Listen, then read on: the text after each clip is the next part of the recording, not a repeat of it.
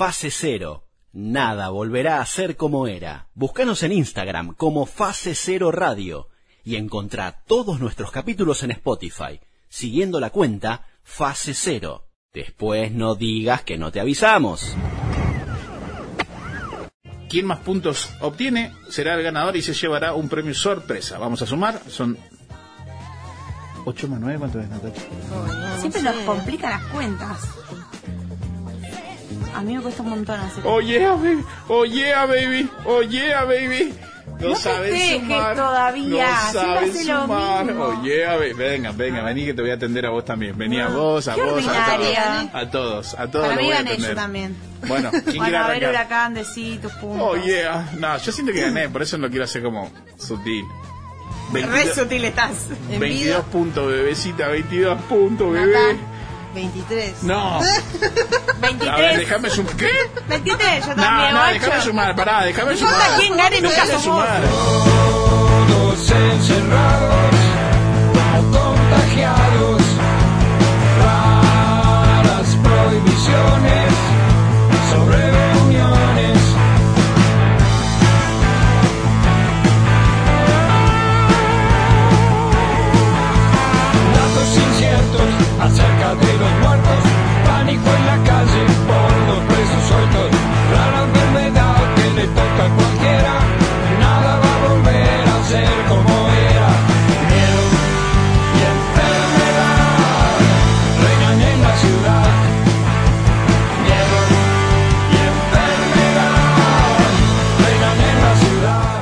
Bienvenidos a Fase Cero, donde nada volverá a ser como era, capítulo número 63. Mi nombre es Álvaro Garay. Estoy acompañado de la señorita licenciada María Jiménez y la licenciada Natacha Craprecamos. ¿Cómo les va ambas mujeres? Bien. Bien, con calor. Igual más o menos, no tanto calor, pero son mis plantas y sufren. ¿Puedes dormir con ventilador vos? ¿Por qué no? Entonces la respuesta es sí. Usted, María, no puede dormir con ventilador. Yo sí puedo dormir con ventilador. Claro que sí. No puedo dormir destapada. Eso no entiendo. La falta, la falta de térmica. ¿Por qué térmica? ¿Por qué? lo Porque, o sea, si yo con taparme las piernas arranco a dormir. Bueno, pero tapado, ¿viste? Como que hay algo de que te protegen de los fantasmas y de Sí. todo lo que te pase, aunque sea una... Hay un problema serio. Aunque sea la sábana, te protege. Sí, te protege, te protege. Sí, sí, para mí va ventilador, porque tampoco ventilador, mantita finita. Y así yo, y el ruido del ventilador no me jode. Sí. ¿Vos sabés que a mi perro no le gusta el ventilador? Cuando se No, a pongo el los, hocico. ventilador, a los perros no les gusta el, el vientito en el hocico. no, se sale, se baja, se baja a la cama. Sí, se o- molesta. Sí, no le gusta el ventilador. Igual dormí con el perro en el verano. Natacha, tenés un, un problemita. Tiene una cama grande, boludo. Nah, ese no es el problema, Natacha. El problema es que dormís con el perro arriba de tu cama. No me molestes. Es mi perro, es mi cama, es mi decisión. es así. A los pies de la cama, Sí, a los pies. o sea, no se mete adentro de la sábana. No, no, mí a eso- preguntar porque todas las respuestas van a ser sí, María. No, es- duerme en la punta, en la punta de la cama y ahí tiene como una manta de perro. De. Bueno, tiene una manta de perro, está bien. Sí. A mí, la- no, igual... Igual tiene unos pelos re pinchudos, mi perro. No sé por qué son. No, no como el tuyo que es suave. ¿Se larga pedo tu perro? Sí. ¿Y se hace el boludo? ¿Boludo? eh, no sé. ¿Qué va a decir, boludo? Claro. ¿Qué va a decir? Sí, sí. ¿Sabes que mi perro no, no es que quiero competir porque perro es mejor? Pero mi perro no tiene pelos pinchudos ah, y no se larga pedos. Y Te mea la casa, que es diferente, que- ¿no? Bueno, No, ¿sabes cuál, calla. es la- de- cuál debe ser la diferencia? Que lo que yo como le comí al perro. Nah, listo, Ah. chao. Vamos hoy a tener el capítulo 63, por supuesto que sí, y va a haber recomendaciones de libros, de eh, audiovisuales, vamos a tener entrevistas, vamos a jugar, vamos a hacer las secciones habitué y todo esto lo podés encontrar inmediatamente en nuestra plataforma de Spotify. Allí buscas como Fase Cero Radio y también lo mismo en eh, YouTube y nuestra cuenta de Instagram. Vamos a arrancar por la sección de libros. Eh, la señorita María Jiménez hoy trajo una recomendación, como todas las semanas, y de qué hablará en esta ocasión, señorita. Traje Garche de Juan Clark Perdón, dijo Garchi. que habla de garchar. Es un libro. Madre, si no escucho bien, sí, estamos diciendo Garche en este momento. Es que igual de verdad es para mayores, ¿no? Es un libro para mayores, que es un compilado de siete relatos de Juan Esclar sobre relaciones sexuales. La verdad que está muy bueno porque, bueno, ya les contaré, pero no es que habla solo de relaciones sexuales, sino las emociones que atraviesan todas las, situaciones eróticas que uno vive a lo, a lo largo de su vida, o por lo menos él, en, en escenarios que quizás no te imaginas, con Silvia Zuller, con animales, con niños, rugbyers, Bien. un poquito de todo. ¿Usted se identificó con algún capítulo? No con, con uno que me usted de- dígame cuál, no. Con alguno. ¿Se identificó? Dijo, ¿esto me pasó? ¿Alguno de los siete? No, no, no con cosas, eh, con relatos enteros, pero sí quizá con fragmentos que, o con algunas reflexiones sobre ciertas situaciones que decís, sí, re. Eso sí. Una de ellas es eh, el sexo en público, claramente. Claro, exacto. en el asado familiar. En el asado familiar mientras la abuela cumplía 94 años. Y por el otro lado tenemos la sección de audiovisuales en su columna Habitué. Ella, la señorita Natacha Grave Camors, la directora de cine, fotógrafa, diseñadora, amante de los perros y eh, otras hierbas. Nota. ¿Qué? Hola, que tengo como, no sé, me pasa, yo tomé como un litro de agua en la garganta. El famoso gallardo. No sé si sería ese señor, pero... Pero anda cerca, podría ahí, ser. Puede ser. Eh, sí, columna de audiovisuales. Eh, vamos a hablar sobre eh, uno de los eventos más importantes. Ah, no, mentira. Uno de los eventos más importantes Sí, del ¿por qué cine no? Sí. argentino, del cine argentino, eh, del festi- eh, Festival de Cine de Mar del Plata, de los más grandes de Latinoamérica. Y nada, vamos a contar algunas cuestiones ahí de sobre cómo es ir al festival, sobre de dónde salió, por qué y tips, ah no, tips no, algunas cuestiones, algunos cuentitos que hay sobre el festival y sobre todo... Nace con el peronismo. Nace con el peronismo, nace con el peronismo y también muchas estrellas, antes era como que venía tipo gente re grosa, tipo, ahora también, ¿no? Pero ahora viene más gente que está relacionada con el mundo del cine, muy under y qué sé yo, o muy específico, ¿no? El cine hollywoodense. Antes como que venían estrellas tipo del Star System a, a, qué sé yo, a pasar por el festival, ¿no? Eh, así que la gente la pasaba bárbara. Bien, Ahora y- también espero. Así que eh, si está escuchando esto, vaya a observar las carteleras y todo el contenido que hay eh, en Mar del Plata. No importa cuándo esté escuchando esto, siempre se va a encontrar con buen material argentino. Eh, Sí, también para eh, otra cosa es que eh, si no están escuchando esto en el momento que está el festival, en Cinear también hay una parte de una parte digamos de la página donde puedes ver propuestas que pasaron por el Festival de Cine eh, por el Festival de Cine de Mar del Plata, entonces ahí puedes ver un poco qué tipo de películas pasan y cosas muy copadas. Generalmente hay muchas que ganaron los premios del festival, así que puedes ir, eh, si te dan ganas de ir al festival o si te dan ganas de ver qué onda, anda primero, mira, fíjate ahí en Cinear y después el año que viene planeas para en noviembre. Bien, perfecto, un gran plan. Eh, también tendremos la oportunidad de hablar con el único argentino trabajando en Pixar. Eh, Escucharon bien, el único argentino trabajando en Pixar, él es Gastón Ugarte, salido de San Miguel de Tucumán, hoy actualmente en Florida, Estados Unidos. Eh, no, en realidad, bueno, tiene una historia, una historia muy interesante. Salió de San Miguel de Tucumán, fue a Florida, hizo la universidad allí, eh, luego recorrió varios lugares, empezó trabajando en una aseguradora eh, de automóvil, de personas y fue recreando un montón de cosas hasta desembocar en Pixar. No es que dijo, hola, ¿qué tal? Vengo a trabajar desde Buenos Aires en Pixar. No, estudió, se presentó, tuvo todo un, fue Sí, una- una remadora, un remador muy zarpado. una Sí. larga trayectoria y eh, si quieren ver alguno de sus trabajos, obviamente igual si conocen películas de Pixar ya vieron su trabajo porque estuvo en Up, estuvo en Valiente, estuvo eh, está ahora en la película de Buzz Lightyear en la serie que están haciendo, pero también pueden ir a encontrarlo en Instagram como eh, Tucumanian. Tucumanian, sí, Tucumanian. exactamente. Eh, ahí van a encontrar todo el, el trabajo que él llega a hacer. Y, y es como, en vez de utilizarlo como todo, ¿no? Eh, como su portfolio de, de trabajo, eh, para que vean lo, lo que ha realizado este hombre. Hablamos de Gastón Ugarte, el hombre tucumano. quien dijo que está trabajando, ya le adelanto parte de la entrevista, en un material de manera independiente que tiene que ver con el fútbol. Sí, sí, por eso digo que ahí en, en- en la cuenta de Instagram pueden ver algunos dibujos que claramente tienen alusión a el fútbol y eh, Argentina. y yo. Tucumanian. Tucumanian, exactamente. También le, la cuenta. también le, le preguntamos cositas por Metegol, María. Eh, una de el- los... ¿Es, es anime? No, no es, no es anime. Animación. Animación. Es una animación, sí. eh, netamente argentina y cómo él o cómo eh, el mundillo de Pixar ve al exterior, ¿no? Como principalmente él cómo ve este el trabajo en Argentina y todo lo que ha generado eh, Metegol en su momento.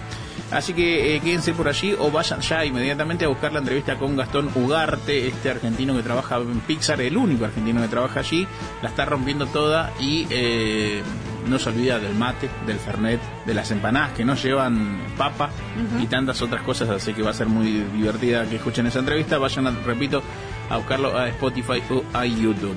También hoy estaremos jugando al Tutti Frutti. ¡Ja! Ya me saco.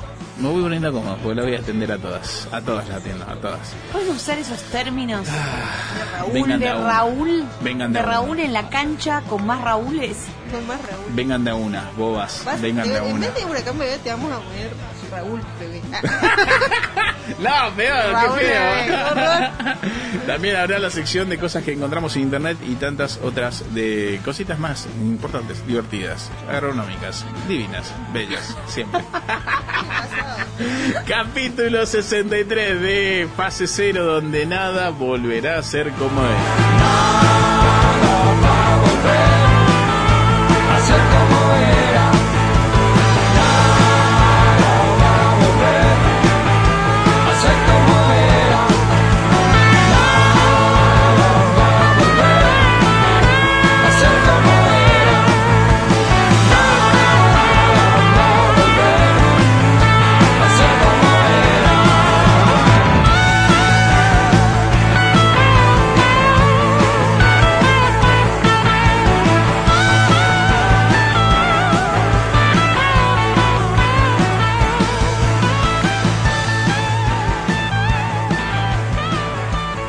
Fase cero, nada volverá a ser como era.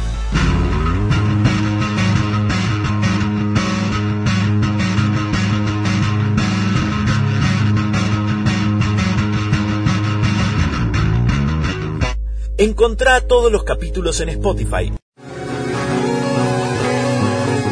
Vamos a hablar de una película que está buena, que la Vamos a hablar entonces de la peli mala. Bueno, la última que quiero recomendar, o en realidad no, sí, es recomendar, pero es... Bueno, como les adelantaba eh, al principio, eh, otra recomendación que tengo para hacerles que está en Cinear. Natacha Grabré Camors está en fase cero. Fase 0, capítulo 63. eh, hoy en la sección de la señorita, ella licenciada, nacida en Chaco. No, ¿cómo En se Chaco, co- en Corrientes. Nacida en Corrientes, criada en Chaco, sí, Exiliada eh, Córdoba. exiliada en Córdoba, claro. deportada de Córdoba A Buenos Aires me expulsaron. y, sí, y con espíritus de aspirar, de llegar a México. A México, sí. En algún momento nos iremos a México. ¿Hay un tiempo o es como un futuro muy abierto, así como México? No, bueno, sí. No sé, tengo que terminar de escribir un guion. Ah, ¿Y cuánto va de ese guion? Eh, no, va, va re poco. O sea, falta un montón. Falta un montón. Pero, o sea, también puede ser que, por ejemplo, no sé si sabías que la película Nueve Reinas se escribió en un mes. ¿Entendés? No O sabía. sea, se encerraron en, un, en una habitación de hotel y igual ya tenían a la idea, pero lo escribieron así como... A veces te pasa que escribís mucho, de- así muy rápido, y a veces tardás muchos años en escribir, no sé. Mirá, ¿O no, María? loco. Sí. Es así.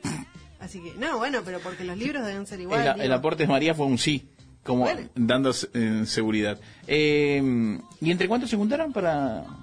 No, no sé, creo que eran dos los que escribieron. No me acuerdo. Ah, cómo se super llaman los full. guionistas. Sí, cómo se llaman Super full. pero...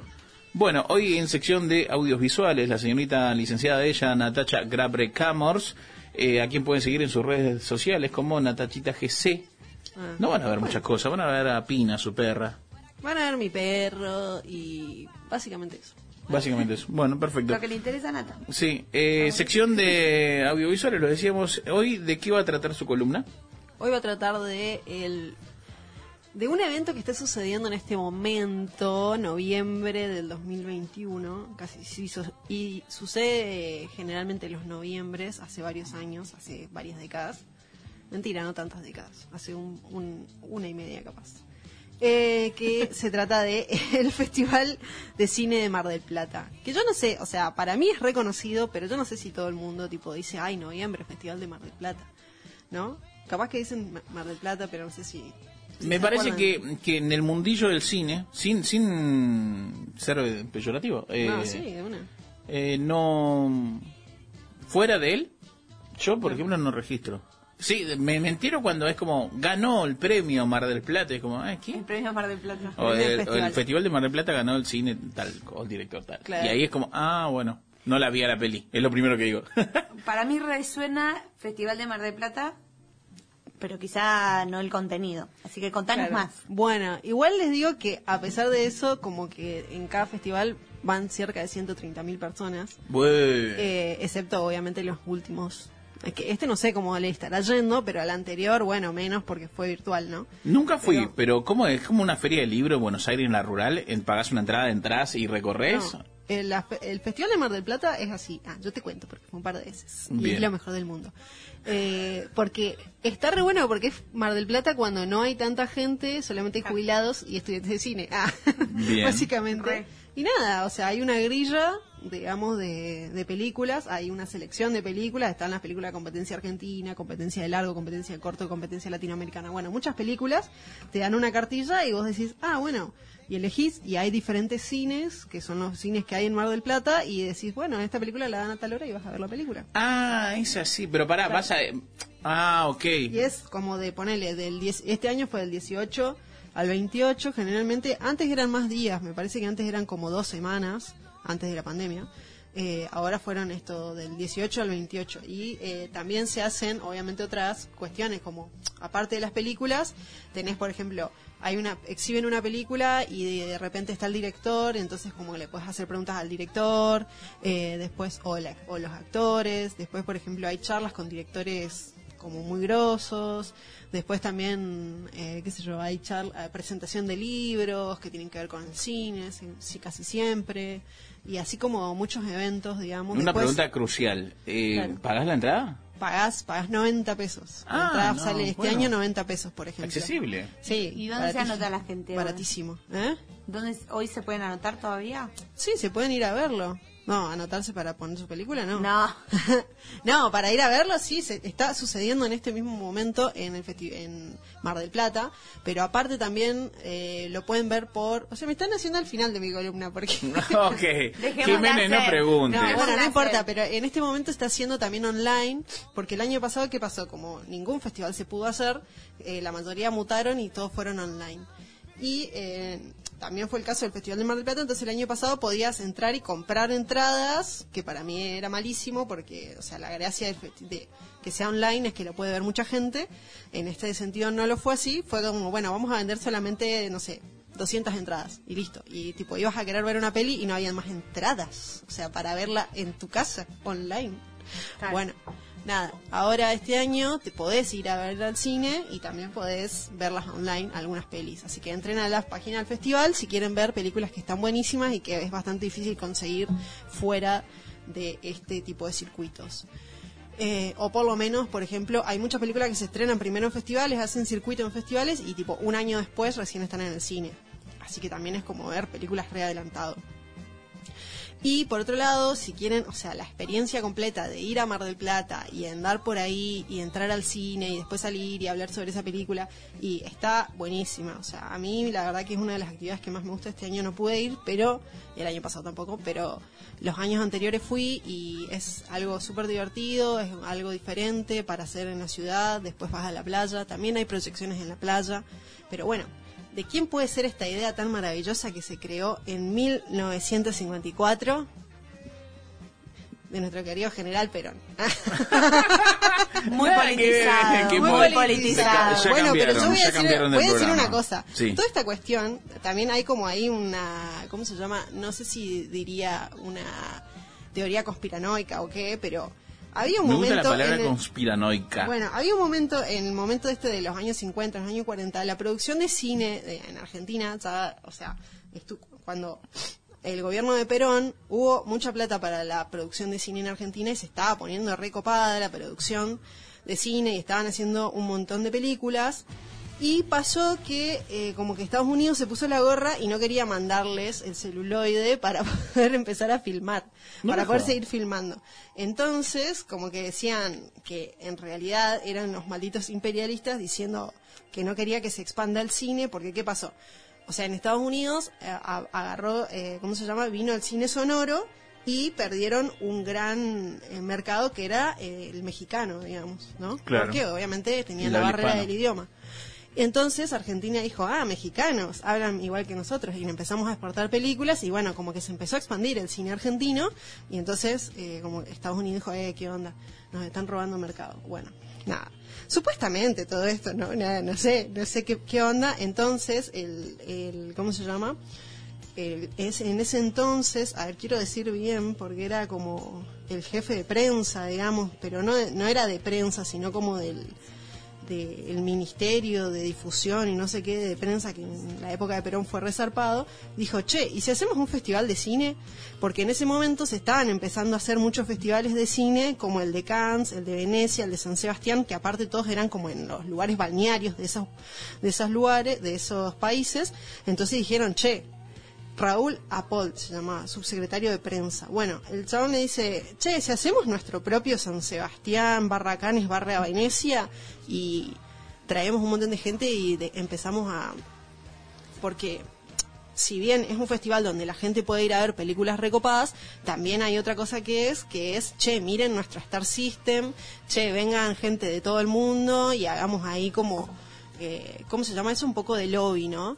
Es como eso, básicamente un festival también un poco, che, mirá quién está acá, quién está acá, hacen negocios, es como un gran lobby. Entonces dijeron, bueno, está buenísimo, hagamos eso y... eh, bueno, Perón dice, bueno, dale, no sé, no sé qué onda, pero dale, y hacen el primer festival, pero ese festival fue en marzo, fue el 8 de marzo de 1954. Hacen el festival que se llamó en realidad Festival Cinematográfico Internacional, no sé qué, bla, bla, bla. Bueno, hacen el festival y el año siguiente, bueno, no sé, todos los problemas de Perón con la dictadura, como que lo derrocan, y plum, se cae el festival.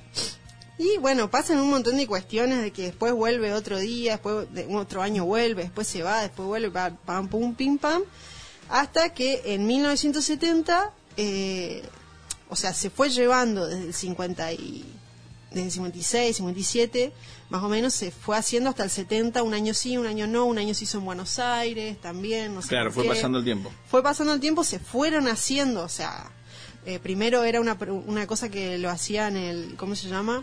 Eh, una, una asociación, una agrupación de críticos argentinos, después no sé qué, eh, no, asociación eh, de cronistas cinematográficos argentinos. Bueno, la cuestión es que en el año 1970 viene la dictadura y dice, ¿qué es esto de películas? No, chau, fla. Lo sacan y deja de existir durante 25 años el Festival de Mar del Plata. Fua. O sea, se cae toda la industria porque en ese momento ustedes tienen que pensar que nuestra industria, la, la industria del cine era eh, algo como en el cono sur éramos los más capos, digamos, ¿entendés? O sea, nuestras películas eran geniales, estaba este festival donde venía gente, no sé, resarpada, tipo eh, Belmondo, Alain Delon, no sé, todo como, bueno, no sé cómo se dice, pero todo gente como muy conocida.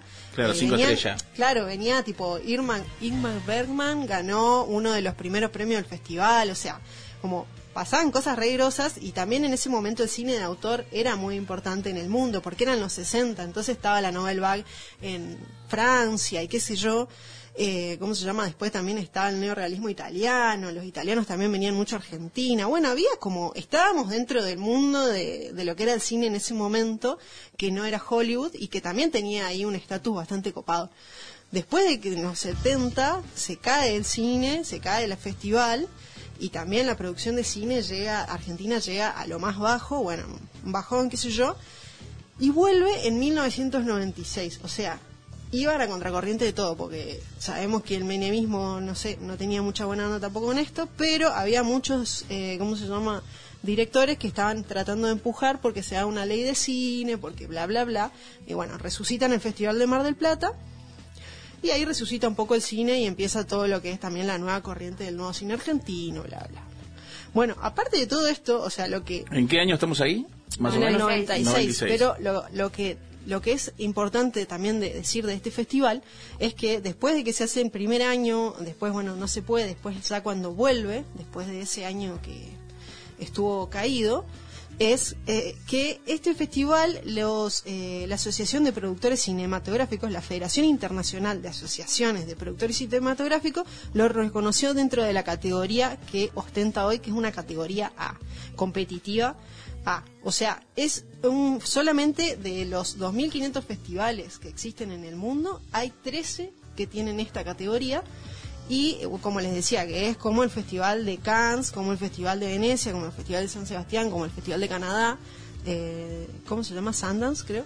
Eh, o sea, es un festival que es a nivel mundial uno de los top, digamos, de los mejores festivales y de los más importantes. O sea, claro, nosotros tipo, ah, sí, ¿qué pasa con el festival? Ni, ni, ni nos enteramos, pero es un re festival. De una, Eh, ¿no? Y bueno, esto en realidad lo que pasó cuando lo hizo Perón, como Perón solamente quería, cuando lo hicieron el gobierno peronista, como solamente querían eh, traer a la gente y hacer tipo un, lo- un gran lobby y que vengan muchos actores famosos y todos están mirando eso, y decirle a la gente que podía ir también a al cine, porque también esto pasaba, ¿no? Como un montón de gente yendo al cine porque, ay, no, mirá, van a estar estos actores, qué, qué sé- yo, bueno, bueno.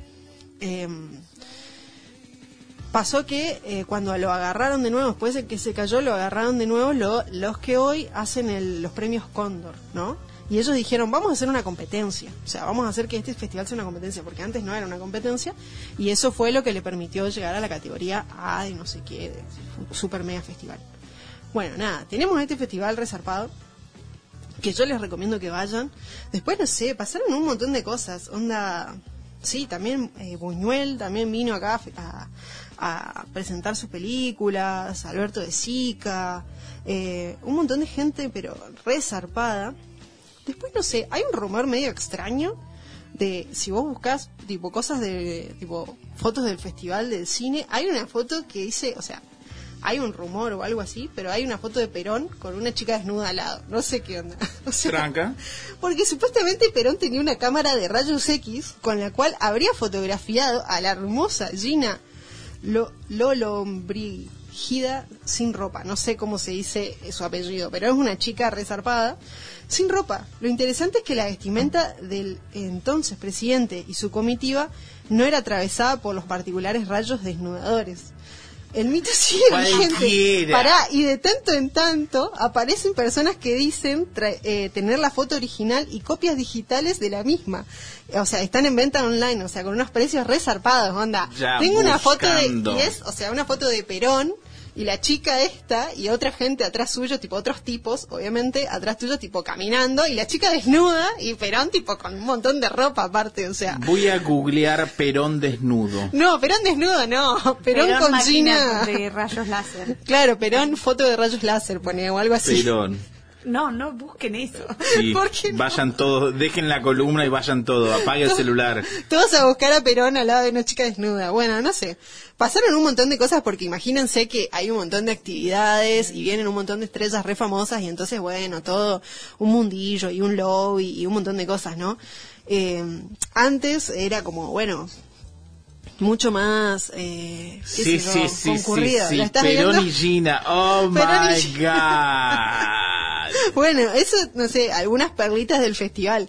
Pero, bueno, nada, yo creo que hay que valorizar esto porque es súper, súper lindo, una actividad súper linda. Está re bueno ver películas que eh, salen de, salen del clásico, no sé, eh, estadounidense o de, o de Netflix o qué sé yo. Te vas y mirás otra película que, la verdad, no sé, te hace pensar o te dice otra cosa, o por ahí la sentís más cercana y no tan, no sé, qué sé yo, una película que filmaron en el conurbano o una película que filmaron en el monte chaqueño y Sí. decís, ah, no lo puedo creer, mirá esta película, es tipo, es mi infancia, ponele, y, Claro. y no estás viendo, no sé, una peli sobre Y unos- también es más federal, ¿no? No sé si es tan federal, sí, hay películas de todos lados, seguro, eh, sí, en la competencia argentina sobre todo, pero bueno, sí.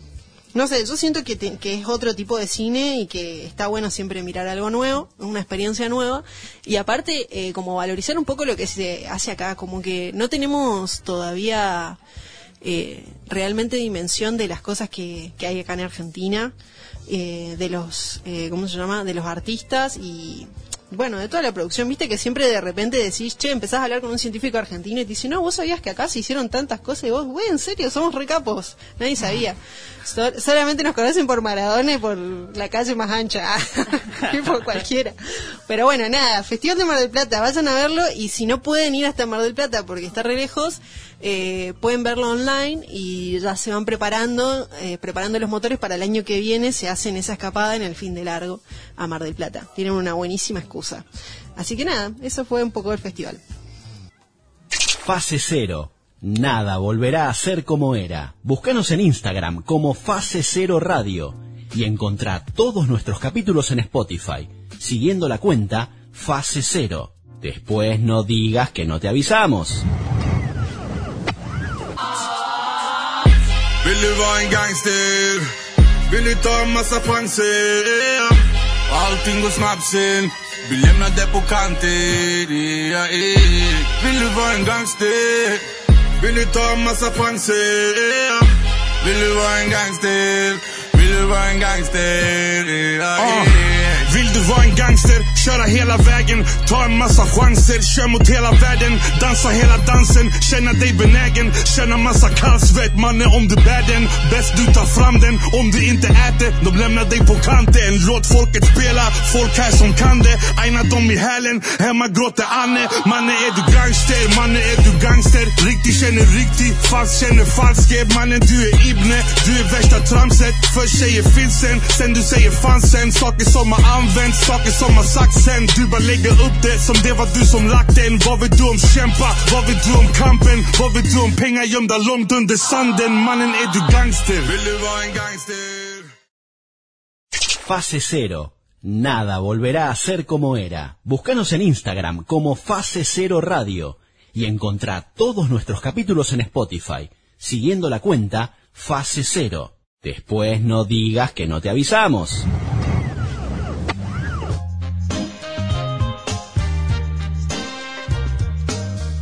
Fase Cero es un programa de radio podcast que si lo escuchas en una radio es programa de radio. Si lo escuchas en, en Spotify es pro- Programa en Spotify. podcast. Es un programa.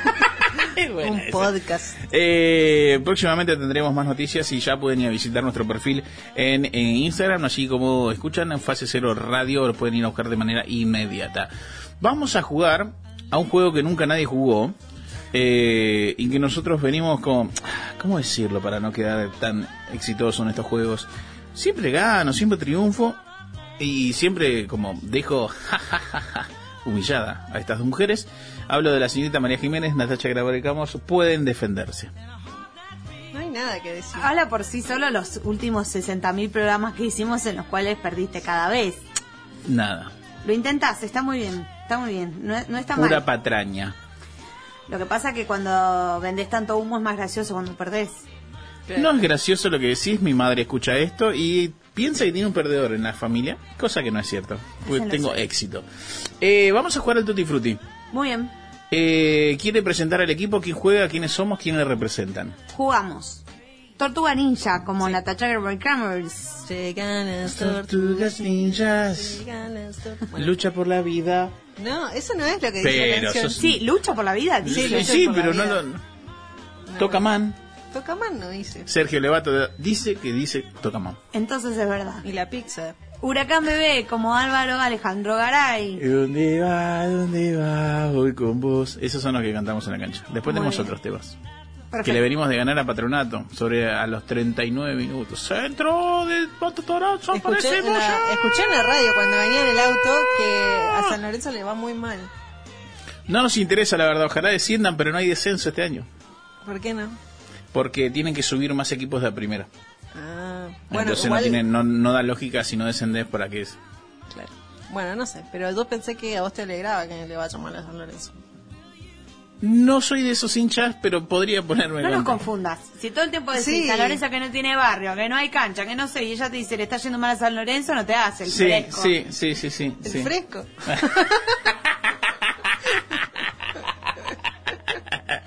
Me gustó. ¿Quién más juega? La maté con el mate. Sí, perdón. Alex Mack como María Jiménez, o sea, yo. A pesar de que la gente piense que se llame María Gutiérrez. No, en todos los... es verdad. Acá Alguien la pone en contexto a la gente de San Luis, de San Miguel, de, de Misiones. Nada, bueno, básicamente tengo unos compañeros de mierda que hicieron un montón de flyers donde nos presentamos a todos. Es verdad, boludo. Todos con sus nombres y yo que me llamo María Jiménez, que es el nombre más fácil, o sea, hay Juan Pérez y la versión Viene mujer, María Jiménez, Susana Jiménez. y ya No está, le se acabó. sí, bueno, mi compañero me pone María Gutiérrez y nadie se dio cuenta hace un año y medio que usamos el flyer que dice María Gutiérrez, ¿quién será? Pero van a pensar que no sé. Y distribuimos ese panfleto, Para hicimos todo, todo el mundo pancarta, María hicimos Gutiérrez. pasacalle y Mi se mamá llama lo Gutiérrez. imprimió. Lo que puedo decir es que eh, anoche me acordé y me reía sola. Y me di cuenta cuando lo vi acá en el estudio que proyectamos ahí como un sinfín de fotos o como se diga y de repente me vi ahí y decía María Gutiérrez y dije, esto dice María Gutiérrez siempre. Pero qué gente de mierda.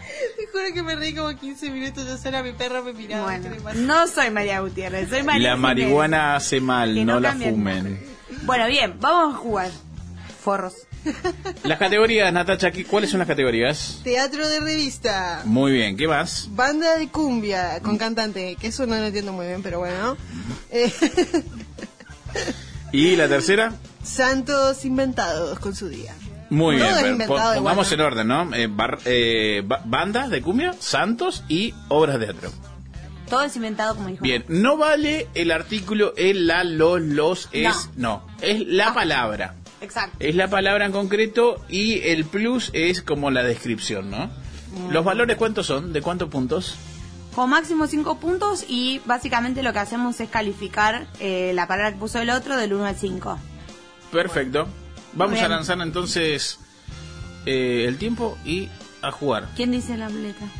Decimos la letra y vos decís para. Ok, va. No sé, digo. Eh, pará, no. a ver. Da- ¿Cómo era? Una consigna. dale, Una Natacha, consigna. dale, que se nos pasa el Eh, fideo. Bueno, J. No dije ¿Por qué para- no? No es así el juego. ¿Cómo juegan en corrientes? No me gusta jugar a este tipo de... Dale, decí. Ah, ¿Quién era, capaz? Por la memo- Bueno, dale. Tus padres te van a escuchar, boludo. van- Se Listo. van a dar cuenta que al pedo te G. mandaron al colegio. ¿Qué? Dale.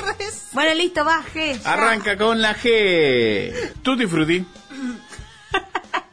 Yo voy a decir que yo terminé primero. Sí, la verdad. Bueno, Natacha Grave Camor terminó primera, por lo tanto arranca ella. Recordemos las, cara- las categorías son bandas de cumbia y cantante, santo patrono más eh, justificativo, por supuesto, y las obras de teatro en, de revista en Villa Carlos Paz. ¿Dije bien? Nunca vi una menos. obra de teatro. No, yo tampoco. Yo no sé qué es una revista, obra de teatro, revista. Parece todo que bailan y eso. No, ¿Eso es una obra, de revista? te- una obra de teatro de revista son esas que van a Mar de Plata a Carlos Paz, que van gente de la farándula y que hacen cosas geniales del tipo escalinata vedette y siempre es súper machirulo Claro. y Por- todo es medio sexual. Eso es tea- teatro de revista. Claro. Ok. O sea, de donde salieron las figuras que nos importan. Carmen la Leona Barbieri, por ejemplo. Moria Kazan. Pedro Alfonso. Los que Bien, hacía perfecto. Bueno, Claro. Bueno, perfecto. Vamos. bueno. Eh, ah, bueno, banda Quedamos de cumbia. con la letra G. ¿Qué? Banda de cumbia. Gabriel y los gatos pardos. Gabriel y Gato los gatos pardo, pardos. que no es cualquier, es un gato es un cheto. gato pardo. Ey, ey, ey, ey. Eh, Años 70. ¿Qué me toca? imagino. Gabriel y los gatos pardos. Y toca una cumbia, pero media colombiana.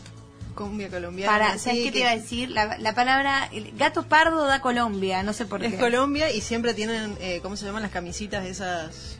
Con- Floreadas. No, floreadas, no, primaverales. con prin- animal, Animal. Prince. Con, con Animal Prince. Claro, con Animal Prince. Bueno, así, No te la jugaste mucho con Gabriel. No, Bueno, no, Gabriel. para mí fue que lo primero que... ah, eh, mi hermano se llama Gabriel. Mi hermano no sé, todos mis hermanos se llaman Ma. Así que no. Yo te doy un. Dame un 3. Estuvo... estu- Yo te doy un 3. Yo te di un 2. ¿Qué? Ya vas a ver vos. No, ya- vas a ver vos, me dijo. Seamos objetivos. Bueno, re difícil, chicos. No, pero el gato pardo está bien, pero el Gabriel fue como... bueno, Y pero si vos dijiste que tenía que tener cantante. No, bueno, sí, está bien. Dale. A ver, decí vos, tu cantante. Ey, Dale. ya me, eh, se llama eh, Garrote y Gambino. Tengo miedo, pero. Vienen del barrio 12 de octubre de Misiones. Están haciendo todo lo que es el conurbano para desembocar en Capital. ¿Qué es Gambino? Gambino es el nombre de la banda, que eh, Garrote es el que tiene la plata. Compraron una traffic, sí, sí, obvio. Y como No dijo, sé si me lo imagino cumbia. Garrote y Gambino, sí. Para mí, Garrote está bien. Le falta como. Yo no pienso. Garrote y Gambino para mí es Pedro y Pablo. No en es realidad, una banda de cumbia. en realidad. Gambino era otra banda. Se llamaban los Gamboas porque son hermanos. Pero como dijo, che, pará, si el mayor no va a venir, Y se fusionaron. Y se fusionaron y- como- sumo y divididos las pelotas. claro. Entonces se llama, eh, ¿cómo se llama? Garrote y Gambino. ¿Y Garrote es un apellido? Es difícil de decir. Garrote sí era un artista solista eh, que dijo, che, loco, quiero cambiar de onda, estaba haciendo trap, no, le es- funcionaba. No es cumbia, boludo, no es cumbia. No, es tres. cumbia. tres de onda. ¿En serio me dicen? Sí, sí. Dame cinco. Tus ¿Cuánto? dos te doy. Sí. Por lo menos la mía de los gatos pardos era de música de cumbia. Hasta Era ahí, re eh. gato, Es verdad, es verdad. daba Son más viejos cumbia. panzones, todo con remeras de Animal Print. Transpiración. Transpiración. Garrote y, ga- y gambucha no da transpiración. Garrote y Gambino. y tienen que estar transpirados. Tienen que estar transpirados. Los gatos pardos están transpirados. Exacto. Exacto. La letra G, bandas de cumbia con cantantes, María Jiménez. El garra y sus secuaces. Eh, todos felinos acá, eh. Ah. El garra. El garra. El garra. Yo te voy a decir una el cosa. garra. Los gatos pardos se van a ir a jugar con el garra. Exacto. Ey, el garra ey, y sus gatos hubiese El estado garra y sus bien. gatos pardos. Funcionaba en muchos niveles. Sí, Pueden hacer juntos bien. una fecha. Contame algo más porque me quedo cortito. El garra y sus secuaces. Era, son amigos de, de la primaria. Sí. Del barrio Banco Provincia de Bahía. Cualquiera, boludo. Es un, ba- es un barrio, boludo. Yo vivía en ese barrio. ¿Es un barro cumbiero? Sí, Bueno. a partir de ahora. A partir de ahora. Yo le doy un... Me gusta mucho lo del garra. El Me- garra- Le doy un cuatro. El, el garra me da pinta de borracho. Cuatro, cuatro, cuatro, cuatro. Vamos a pasar a la sección de santos patronos y su justificativo. Con la letra G, Natacha Crapper Camors, hoy conocida como Tortuga Ninjas. Eh, bueno, esto... Encima tapa la hoja sola, para sí, que sí, Álvaro sí, no que- se copie. ya, sí, ya ya está, ya está. Ya se copió para que durante toda la Álvaro no se carrera. copie. Es para que Álvaro no se enoje, pero lo puse al gauchito mil. El gauchito mil. ¿Y Mejor me que el gauchito Milei. yo me enojaría? Gauchito Mil. A ver, que es el triple, o sea, es como, contalo, o sea, como es mucho más más, poderoso. poder, Es más claro. poderoso, pero le tenés que dejar una ofrenda de algo de mil. O sea, lo que sea, pero mil. ¡Ey! ¡Ey! Mil monedas, mil, Mil nueces, cigarros, mil, mil. Mil todo, o sea, es cosa. mucho más eh, Pero te da... Es mucho más capitalista este santo. que, el, ¿no? que el gauchito Gil que todos conocemos. Claro, que claro. más mundano, que tomaba vino y vestía Claro, faja. Claro, fa- facón no, este no, gauchito mil. Pero, pero, mil. el Es gauchito, como, eh, la verdad que es como ir al supermercado. Sí, sí. Cualquier cosa, mil. lo que sea mil. Y Ese es el gauchito mil. Este ese es el gauchito mil como no arranca. Se va a ¿Está morir. bien? Bueno, sí. No, eh, entonces tenés nada, agua. tenés el gauchito mil y... Eh, pero es un gaucho que siempre está vestido como de oro, así, tipo re divino. Ay, le, baj- le restó. Pero nos Ay, tiene que dar muchas ganancias. Si yo para pedirle le debo que dar Sí, mil. te da muchas ganancias, te da, te da. Es como la difunta Correa que te da una casa. O sea, Ah, ese nivel. es, en- es un buen ¿Te da nivel. una casa de difunta Correa? Parece que sí, porque nunca fuiste al lugar donde está la difunta Correa que todos le dejan maquetas de casitas. No. Sí, boludo. es re loco. Muy bueno. Sí. Pero para, compite con la Virgen de los Milagros, que directamente hace milagros. Así No, que no, milagro Mil no. más vale que. Y gratis. No, pará, y detrás viene la de Satanudos. O sea, ¿qué quilombo se va a Pará. armar el sindicato de Pero Santos? ustedes le están pidiendo milagros muy milagrosos, tipo curame, no sé. Una enfermedad, Una sí. enfermedad. Este, tipo, es más, onda, comprarme una casa, me quiero comprar una casa. Más, más materialista. Más materialista. Me gusta, yo le pongo un 4. Yo, el- lo del vestirse de oro, eso no me gustó. Te pongo un 4, sí. Bueno, muy bien, gracias. No te gustó, pero pero no tenés que calificar. O sea, ese Eh, existe. Pero, eh, pero escúchame, ¿cómo, cómo voy a categorizar a- o cómo le da 5 puntos a algo que no me gustó? Bueno, Bueno, bueno, Tiene bueno. monedas en la Gauchito ropa. mil me gustó, fue como Gauchito mil. tengo que juntar mil puchos para ir a pedirle algo. Es como, eh, Tiene monedas en el. ¿Viste que hay algunos que se ponen monedas en Sí. el cinturón? Así tiene. ese pinta de cultivero, de chipero viejo. Bueno, vamos. Viejo. Santo ver, vos. patrono más justificativo, yo puse Giorgio Gamba, el patrono de la gauchada. Oh yeah, baby. Oh yeah, oh yeah. Para, Giorgio- Giorgio Gamba. El ¿Cómo se patrón. Giorgio? Giorgio. Georgio se escribe. ¿Estás seguro? Sí, Maribel Cruz. Giorgio Gamba es el patrono de la gauchada. Está bueno. Oh, tipo, yeah. che, no Oh, llega el yeah. bondi. Oh, yeah. Dale, Giorgio, Oh, yeah. ayúdame. Dale, ¿Así? Gamba, Gamba, ayúdame que alguien me empuje, empu- a- a- me ayude a empujar el auto. ¡Eh, maestro! ¿Quiere que le ayude a empujar? Sí, Giorgio. Así funciona. Re. Era italiano. Sí, sí, sí, era italiano y se hizo Gamba acá. Italiano. Y no, bueno. Giorgio Gamba. A ver, ¿para qué otra cosa le pedirías una gauchada a Giorgio? Por ejemplo, eh, tiene que pasar todo a nivel eh, alcanzable, ¿no? No hace milagros, hace gauchadas. Por eso. Por ejemplo, no te va a decir, eh, me, me quiero comprar una casa y no, no tengo plata. Vos, es el Gauchito Mil. No, eso no puede, eso lo hace Gauchito Mil. Gauchito Gamba, eh, Giorgio Gamba lo que hace es que el cajero te diga, che, te falta 10 pesos y vos digas, mira, no traje, no llego, ok, pasá, después me lo traes. Ok, sí, sí, Claro. sí. Pequeñas cosas que te facilitan el día. Exactamente. Me es parece como- que le está quitando le está quitando trabajo a tipo el destino o alguien así. Y, Onda, pero- Igual, apare- a mí me gusta. Para mí te la complicaste con Giorgio. Es muy difícil decir George, George. Yo soy muy porteña y digo Giorgio. George, George. No, pero en el barrio le dicen Pancho. ¿Eh? En el barrio le dicen Pancho. Pancho, y Gamba. Gamba. Pancho Gamba. Ahí el Pancho me gustó más. Pancho Gamba, pero no, por eso pero te digo tenía que ser con G. Claro, por Claro, eso George. pero argentinizado y más en la zona del conurbano es Pancho Gamba. Pancho Gamba, Pancho Gamba, ayúdame que pase el bondi que no llego, no llego, no llego. Y es como, ay, llegó el bondi, vamos, carajo. Y si no llegaste, estás haciendo pinche. Yo le pongo un también. 5. Vamos, bebé, dame tus cinco. No, un 4. Dale, María, decile algo. Soy la seño, yo. Ah, era cinco puntos. No, porque me dijiste que no era el de los gatos pardos. Qué rencorosa que sos, qué rencorosa. Rencor, Scorpio, ven a mí. Ah. Qué vergüenza. Vamos, señorita eh, María Jiménez, Alex Mac. Santo, patrono más justificativo. Se llama San Gutiérrez, el santo de quienes sufren bullying. Y me parece que nos vino a enseñar un montón de cosas. Y es, ay, no me dejan de porque se ríe Natacha. Yo me río porque se ríe Natacha. Yo le pongo un 5. Gracias. Nata, Nata es mi público. ¿Por qué le pones un 5? Porque es muy bueno.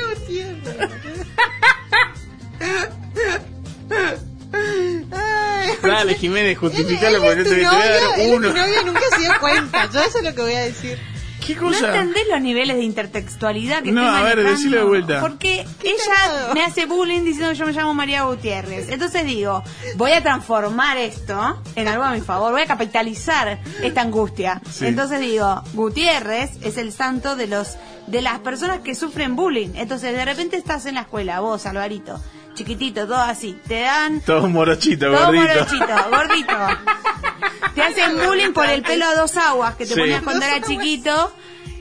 Y vos te encerrás así y decís, Gutiérrez, ayúdame. Y te saca de esa Y situación. arrancás a las trompadas, ¿sí? No. Nah, igual, ¿qué, qué, qué patrono A más veces da- cruel. No, lo que Dame hace poderes es- en la mano. te Fuerza facilita. Pegaso y te rompo la nariz. Eso sería como un poder. No, es lo que hace es, de repente viene el aseño, los reta a los, a los que hacen bullying, le dicen, va acá, está bien, el pelito es raro, pero es buen chico.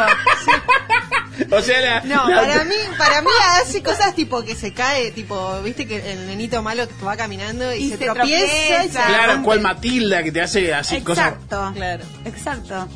se rompe un diente. Dame Lo- cinco, es dame que- cinco, no, para, cinco. yo te daría cinco, pero te voy a justificar el por qué te doy tres.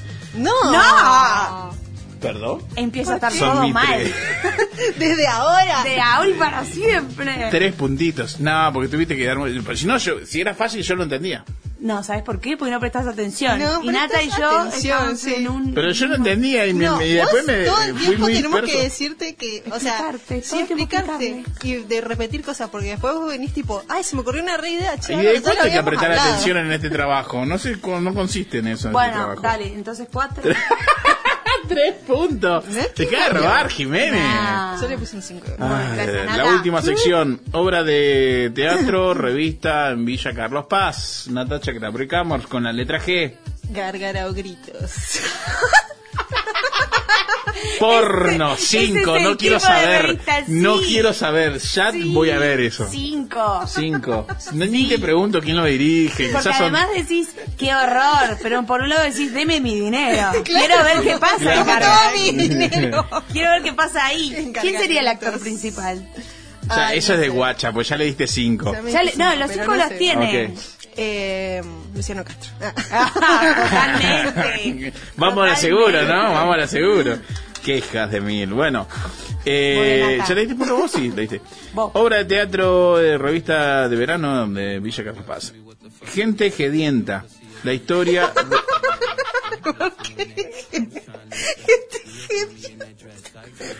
Gente gedienta. Gente gedienta, que es la historia de cinco adolescentes que quedaron presos en Bariloche por cagarse a trompada por jeder. No, no me queda claro qué significa jeder. Natacha, chao, andate a tu casa, volvete a como- Chaco. Como boludear. Claro, boludear Pero, y no, canchero. agitar. Agitar. Gente gedienta Gente o gediente. son adolescentes. Sí, gente gedienta. Ahí vas a tener un poco de problemas porque yo, el público que va a Carlos Paz y a Mar del Plata, yo te digo por los ten- los Ah, sí, porque yo voy, porque yo consumo. Sí, sí, no sí. sé si van a ir a ver una historia de adolescentes. Y, pero no sabes lo, lo, lo bueno, lo divertido y lo real que puede llegar a suceder. Ah, de- No, lo que ah. pasa es Sí, que sí, eso sí, es como más underground. O Claro. ¿Quién es la, la actriz? Eh, la actriz, no, estaba pensando siempre en masculinos. Ok, Siempre, uno de ellos es eh, Grego Rosselló. Muy bien. Y El- bueno, después el resto estamos- Ya se está quedando pelado, no sé si Sí, tiene sí, 18. tenemos que firmar, tenemos que firmar, todavía no, no, no que cerramos. apurar, hay un par de, habla- hay un par de un hablados pero, ahí. pero, pero me parece Sí, que sí, se puso pelo ahora. Ahora se puso pelo y- da ¿A quién le y importa todo 18. eso? Martín Garabal también, pero bueno, estamos viendo Pero no Gente adolescentes, grande, boludo. No, pero para que haga, eh, para que haga, es pero no me dejan. No vas a poder hacer nada. Pero justamente estamos tratando de cerrar con el coordinador de viaje, que vendría a ser la figura de él. el coordinador, el coordinador es la figura. Las personas altas te cagan siempre la iluminación. Por eso Yo te te, digo. recomiendo que no. por, e- por eso no tiene trabajo Yo te Martín un. 4, me gusta gente heavy. Vamos, dame tus cinco, Hay- Nata, hay son que nueve. trabajar en el argumento. Nueve Sí, yo entonces, te doy gracias, cuatro. Nata. No, cinco. ¿por qué cinco? Pará. Cuatro te doy yo. No hagas trampa. No, Me dio dijiste mucha cinco. risa. Cuatro te doy. Y si te da algo risa, dame cinco. No, ¿Qué- poné 8. ¿Cuál guacha puede Álvaro. ser? Ay, por Dios. María Jiménez. Siempre hace trampa. Hace re trampa. Cierra, Igual pierde. cierra la primera vuelta. Obra de verano, Teatro Villa Carlos Paz. Mi obra se llama Guarrentena. No. Tiene humor, tiene eh, contemporaneidad, tiene doble sentido con la historia que estamos viviendo en este momento. Es todo lo que necesita Mar del Plata. Qué, lástima, porque estamos en Villa Carlos Paz. Bueno, es lo Bueno. mismo, porque se replican las obras, Álvaro. Claro, está en el Mar del Plata. y Tiene está en Villa culos, Carlos Paz. culos, ¿entendés? Hay chicas que son guarras, que es lo que el público necesita. Dame eh, actrices, protagonistas. Sol Pérez. Sol Pérez Guarrentena, ¿entendés? Cuarentena. Sol Pérez, Bien. el bicho Gómez, Mm. que no sé si está vigente todavía, pero sé que se me ocurrió. Lo primero que se le vino a la No me cabeza. acuerdo. No sé ni quiénes son. Bien. Marsol, que no me acuerdo su Paola. nombre de pila, el marido de Pampita. marido El marido de Pampita en cartelera dice el marido de Pampita. Pampita y su marido. Bien, Dame cinco. Mm, nos vamos por el 4. Yo te doy un 3. ¿Cómo? Porque no conozco a nadie. Oh yeah, bro, toma No tu propia medicina. Jiménez. 7, ¿eh? No te puedes poner otro. 4 más 3 son 7.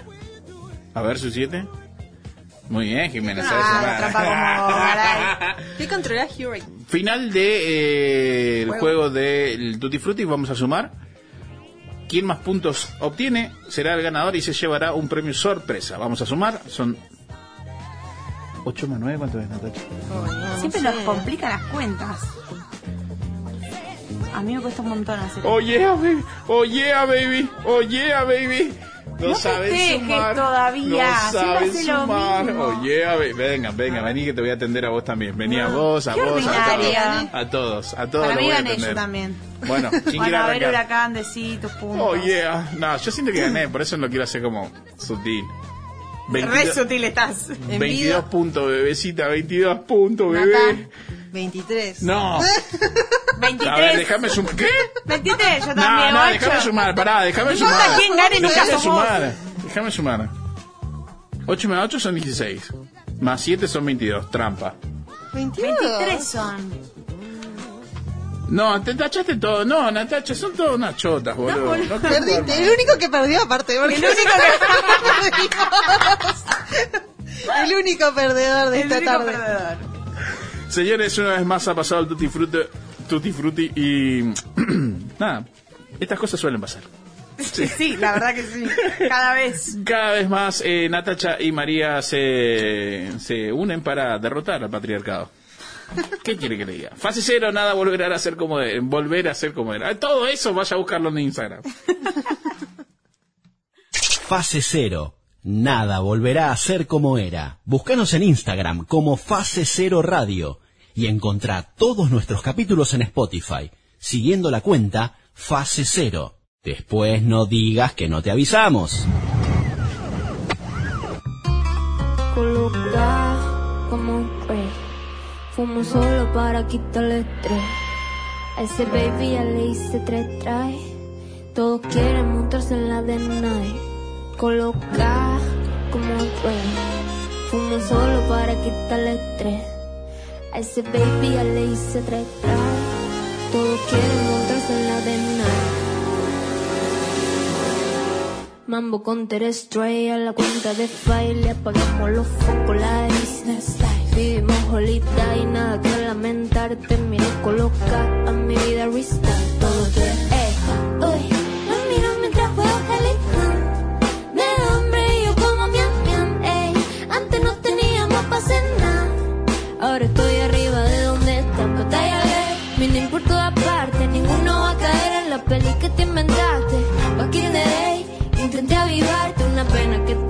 Y es que te colocaba en una esquina virado, está muy agonizado, con el time atrasado. Lo bueno de mi lado, eso fue que olvidar. Le cerramos todo el telón. Pero ellos siguen con el show. Uy. Y veníamos bien, pero de golpe pasaron cosas. Veníamos bien, pero pasaron cosas. Yo venía pisteando como un campeón. Cosas que pasaron en fase cero. Celeste Yanelli eh, fue diagnosticada de leucemia el 24 de agosto del 2016 con apenas 14 años. La luchó, la venció eh, y fue también en algún momento la piba, para aquel desconocido, quizás esta imagen le viene, que se paró en un bar y dijo, che, préstenme atención, voy a tomar la última puta pastilla de la lucha contra esta porquería. Me impulsó el hacerlo especial, porque venía esperando dos años ese momento, o sea, yo estaba en, me acuerdo patente cuando estaba en el hospital en la cama y me dijeron, en dos años terminás el tratamiento. Y desde ahí, o sea, llegar al punto de que, pasaron dos años y termina ya, ya está, cierro esta etapa de la leucemia. Así que dije, no, esto tiene que ser eh, especial, muy grosso, y ahí, bueno, dije, bueno, me, paro acá y tomo mi última pastilla, estaba todo planeado y, y lo hice, después subí el video y eso no me lo esperaba, lo, que se haga tan, tan viral, llegó a más de un millón y medio de personas Así que re contenta porque el mensaje llegó.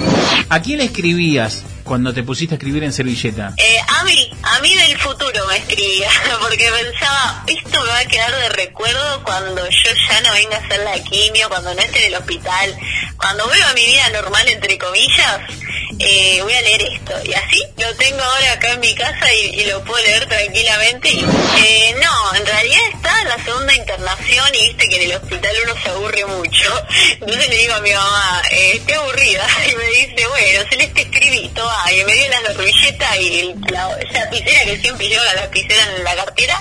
Y nada, ahí empecé a escribir todo lo que me pasaba. No, es que en realidad está todo escrito en servilletas y después yo cuando me sentí mejor dije, bueno, a ver, vamos a armar algo con todo esto. Pero yo tengo siete meses de quimioterapia, de tratamiento escritos en servilletas, tipo del día uno al día que terminé. El día a día para mí ahora es totalmente diferente a lo que lo venía viviendo antes. A ver, tampoco había vivido mucho, ¿no? 14 años.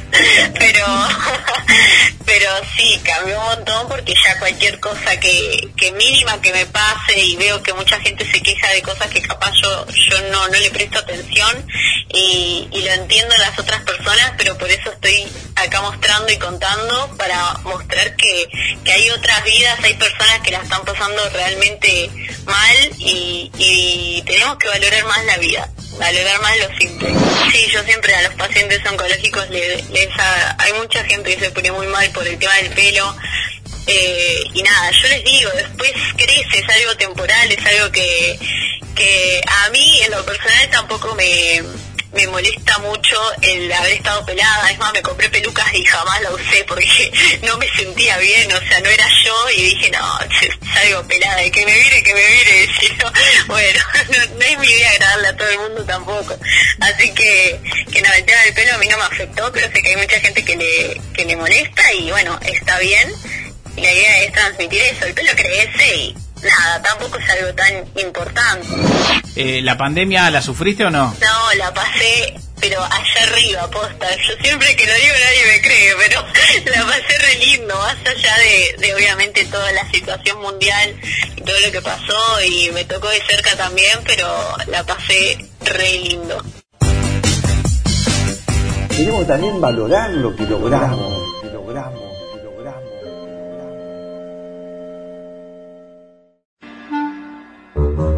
¿Qué es fase cero? ¿Qué es fase cero? Fase cero es un... ¿Cómo te explico? Bueno, que, que si cambiaran tal vez al conductor... eh, en fase cero pasa que... eh, no sé cómo decirlo en palabras. Eh, en fase cero se ríen mucho. Algunos cantan. Lo hacen mal, pero cantan igual. Todos ellos estudiaron para algo. Ah, ya sé. ¿Viste el cosito que va adentro del coso? Ese, ese que es así. Bueno, eh, eso es fase cero. Hacen un programa de radio y comen mucho, mucho, mucho. Fase cero, un programa de radio podcast.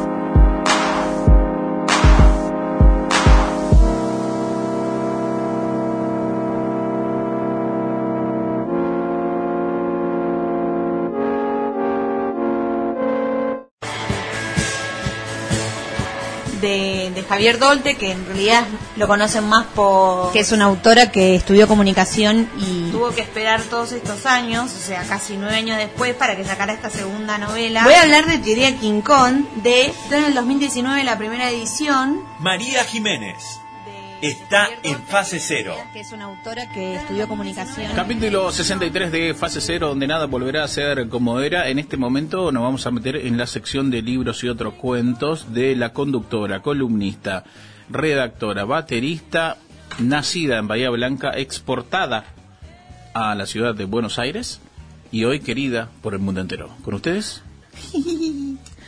María Larulo Jiménez. ¿Cómo le va, señorita María Jiménez, licenciada? Muy bien, gracias. Todo eso que dijiste es mentira, salvo lo de querida en todo el... ¿Vos sabías que eh, una verdad se construye repitiendo?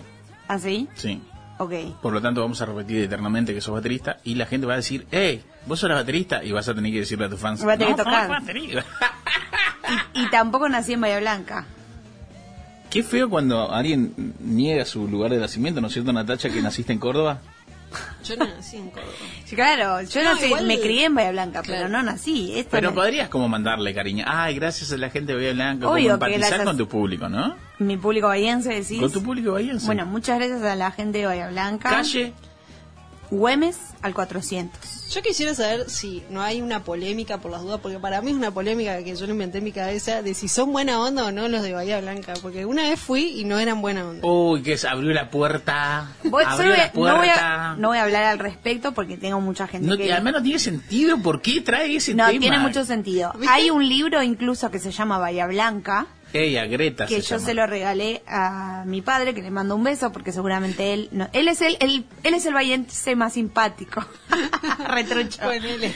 Eh, no, No, no, pará, él es y buena también onda. está la ganadora de la trivia en su momento. Ah, sí. Que también era recopada. Era recopada. Diana. Diana. Diana. Bueno, ese libro justamente escrito por un bahiense, que es una novela, y en la descripción de los personajes, o de la incluso la contratapa, dice esto, la fama que tienen los bahienses de ser mala onda. Lo dice obviamente mucho mejor de lo que lo estoy diciendo yo. Pero digamos, Más no es algo que, no es una sensación solo que tuviste vos. ¿Viste? La tienen incluso los mismos bahienses. ¿Viste? Hay algo ahí que no sé si es real o no. Parece Voten. que sí es real. Voten. ¿Se habrá en hecho la nuestra cancha- votación imaginaria. ¿Se habrá hecho la cancha San Lorenzo hoy? Pero bueno, será otro capítulo. Eh, calle Güemes. Calle Güemes al 400, ahí vivía en la... dire- Después tuve otras casas, pero ahí es, digamos, la que me Qué, acuerdo. pro- qué proletaria, ¿no? ¿Qué- eh, ¿Papá inmobiliario? Muy bien. Eso no es ser proletario. Hoy, propietario, el- ah, ah, propietario, propietario. es Propietario. cuando Álvaro, Álvaro confunde los términos. Yo, yo me recibí licenciado en comunicación y entendí un concepto único. Que si hablas difícil, es como, hey, entonces yo trato de hablar difícil, pero digo palabras erróneas. Claro. Entonces hablo doblemente difícil. Sí, es que en realidad El no es difícil, difícil, es- no lo- te entendemos claro, lo que estás diciendo. Lo más Por difícil eso. es cuando querés hablar inglés igual. Yeah. Ese, ese es el momento más difícil. Che, qué trucho mi título, que ahora me estoy dando cuenta. Bueno, eh. ¿qué, qué hay en calle hoy? ya está, vayamos a tu columna porque me siento inútil y pobre. Hoy traje eh, Garche, Epa. así se llama, de Juan Esclar. Juan Esclar yo lo he traído ya, eh, no este libro, traje otras de sus primeras dos novelas. Es un escritor argentino que nació en Buenos Aires, es docente, es guionista, también es columnista de radio, en este momento está trabajando en Todo pasa, Bien. en Urbana Play. ¿Por qué nombro otras radios? No Sí, no, bueno, como- porque existen, chicos, qué sé yo. porque Juan Esclar está ahí. Pero bueno, lo interesante, más allá de las columnas eh, que hace en la radio, es que después él traspola esas esas cartas que lee al aire en su cuenta de Instagram, así que si no pueden adquirir sus libros, recomiendo que lo sigan en, en Instagram porque igual ahí escribe, escribe estas cartas que, que después eh, dice al aire y que incluso una vez también las, las hizo libros como eh, fantasías animadas, si mal no recuerdo, ideologías animadas, eh, que también vale la pena leer. Él tiene un lenguaje súper cercano y al mismo tiempo bastante rebelde que para mí siempre llama mucho la atención. Es como que por un lado decís, estoy re de acuerdo con lo que estás diciendo, pero al mismo tiempo sé que no puedo estar de, acuerdo con lo que estás diciendo y esa es la sensación constante que genera para mí Juan Esclar cuando escribe. Este puntualmente, Garche, está recién, recién salido del horno, eh, salió este año, en el 2021, eh, está editado por Orsay, eh, otra gran eh, editorial y además la revista y bueno y todo lo que conocemos de Orsay que también vale muchísimo la pena tiene un, un prólogo escrito por Josefina Licitra que ya vale la pena, o sea, ya cuando agarra- abrís el libro y está escrito por Josefina Licitra decís, ok, esto me interesa. Que también, si no la conocen, ella es una gran escritora, incluso acá una vez eh, nuestro amigo de la casa Sergio Levato trajo una gran columna de, de un libro de ella que se llama 38 estrellas. Ah, Eh, sí, sobre eh, el caso en Uruguay.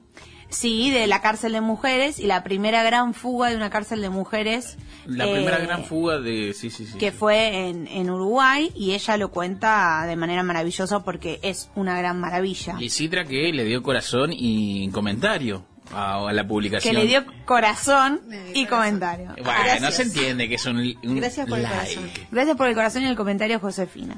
Pero no le quiero robar protagonismo No, no, no, a por Juan. favor, por favor, de todas maneras, Bueno, también Juan- podemos decir que Juan una vez nos contestó un mensaje eh, privado. Sí, dijo, no jodan. No, ocupado". mentira. Dijo que muchas gracias, que estaba full porque estaba teniendo un- su segundo hijo. De repente la columna se transformó en a ver cuántos nos hablan los escritores. Exactamente. Es Juan- una columna re interesante. No, Juan, que nos ponga corazón y que nos ponga un comentario también ahora. Queremos corazón y comentario de Juan. Bueno, Juan, yo no paro de comprarte novelas. Ya está. Claro, flaco, hacemos un descuento. bueno, ya este libro, cuando lo vean, o sea, la tapa tiene un montón de colores. Se llama Garche, como que, bueno, a mí ya me interesa, digamos, ya llama la atención. Tiene una onda así medio de cómic. No sé, la, la diseñadora gráfica me dirá. Puede ser. Como sí. de, no sé, colores vibrantes. Eh, y se trata de eh, siete relatos de todos escritos en primera persona por Juan, digamos, el personaje es él, Juan, eh, que hablan de relaciones sexuales o de sexualidad en general y en lugares en los que vos decís, acá no se puede meter la sexualidad, por ejemplo en animales. Y sabes Claro. que te equivocás, sí, sí en el mundo de Juan. Y todo está escrito súper verosímil él tiene una cosa que los, los, no es una novela erótica, digamos, pero sin embargo está tan bien narrada. Bueno, no sé si no es una novela erótica, pues no sé si esa fue su intención o no, pero, eh, digamos, siempre las partes sexuales y todo lo que tiene que ver con lo erótico es en función de la trama de los relatos. Y eso también decís como, ok, no es solo que le interesa mostrar escenas subidas de tono, sino que le interesa contar algo. Y eso me parece que siempre es lo bueno de Juan. Y no son solo amores, entre comillas, eh, tradicionales, sino que hay, como les decía, historias con animales, después hay cosas entre niños, No. también rugbyers, también hay uno que se llama Cómo escribí la, la auto... No, sí, Cómo escribí la biografía de Silvia Zuller, que es increíble, que es literalmente cuando Juan tuvo el trabajo de escribir como redactor fantasma la biografía de Silvia Zuller y todo lo que fue ese proceso y todo lo que fue la vida de ella y todo lo que a él le fue pasando en el medio mientras tanto, que también es maravilloso. O sea, él tiene una cosa que es como muchos niveles de, mm, de historias.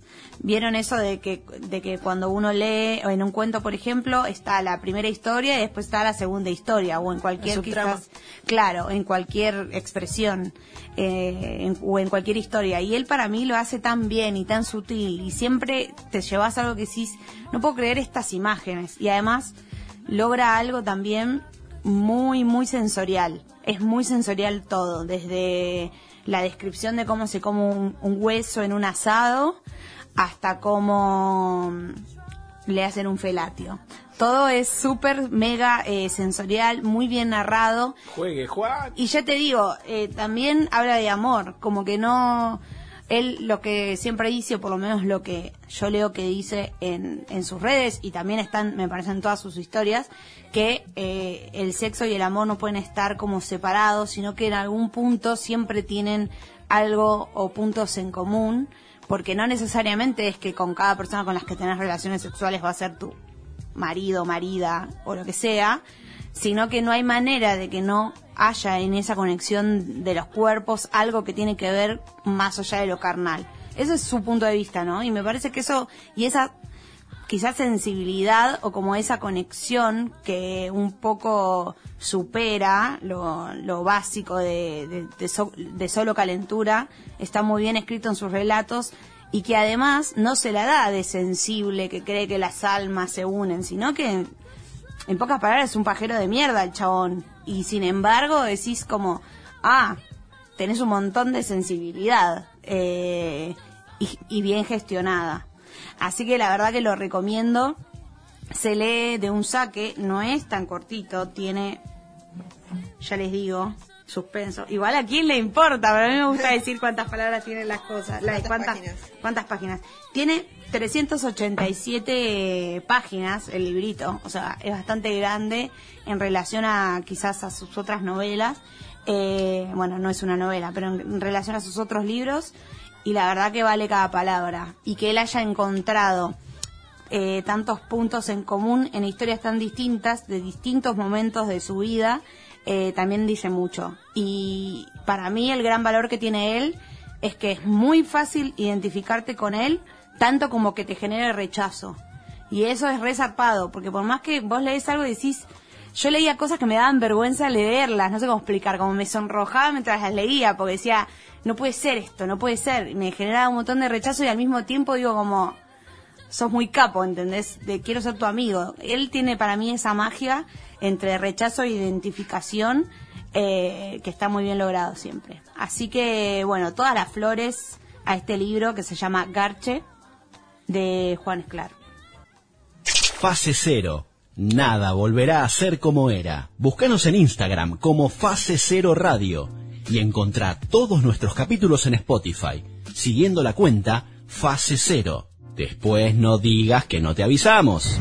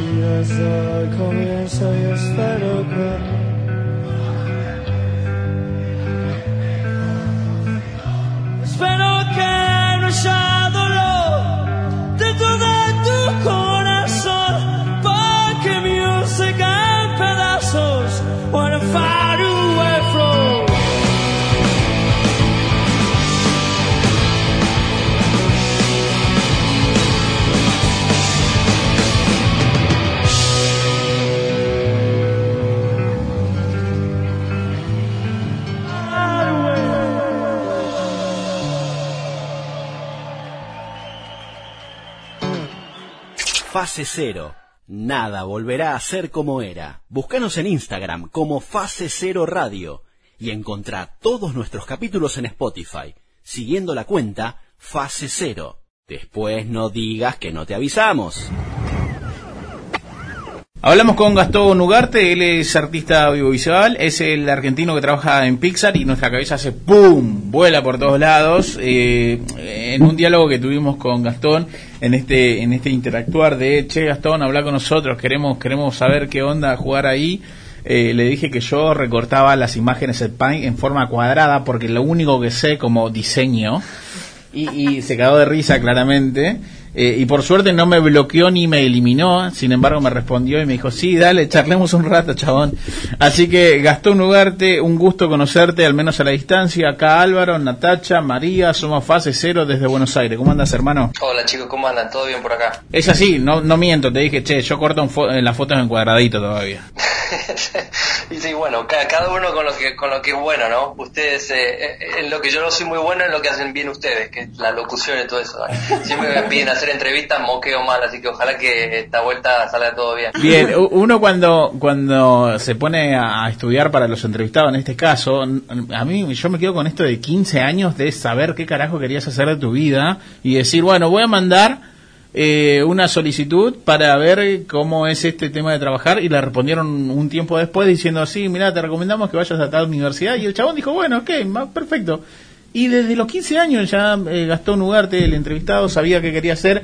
Eh, ¿Querés contarnos eso? ¿Cómo te despertó la idea de primero saber, tener bien en claro eh, qué querías hacer de tu vida? Eh, bueno, a ver, no es que tenía en claro qué es lo que quería hacer, sino que sabía que lo, en lo único que era bueno era en el dibujo, en el arte y en, y en- y lo que me apasionaba en, en ese momento era, era eso y, y, y en su momento en Argentina no había, no había mucho, ¿no? O sea, eh, yo, yo soy de San Miguel de Tucumán, que es una provincia muy chiquita, y no, no había más que, o sea, yo siempre tuve mi familia, eh, mi abuela era pintora, mi tía, y ellas eran como las pocas personas con las cuales, qué sé yo, yo aprendía de, de todo esto, ¿no?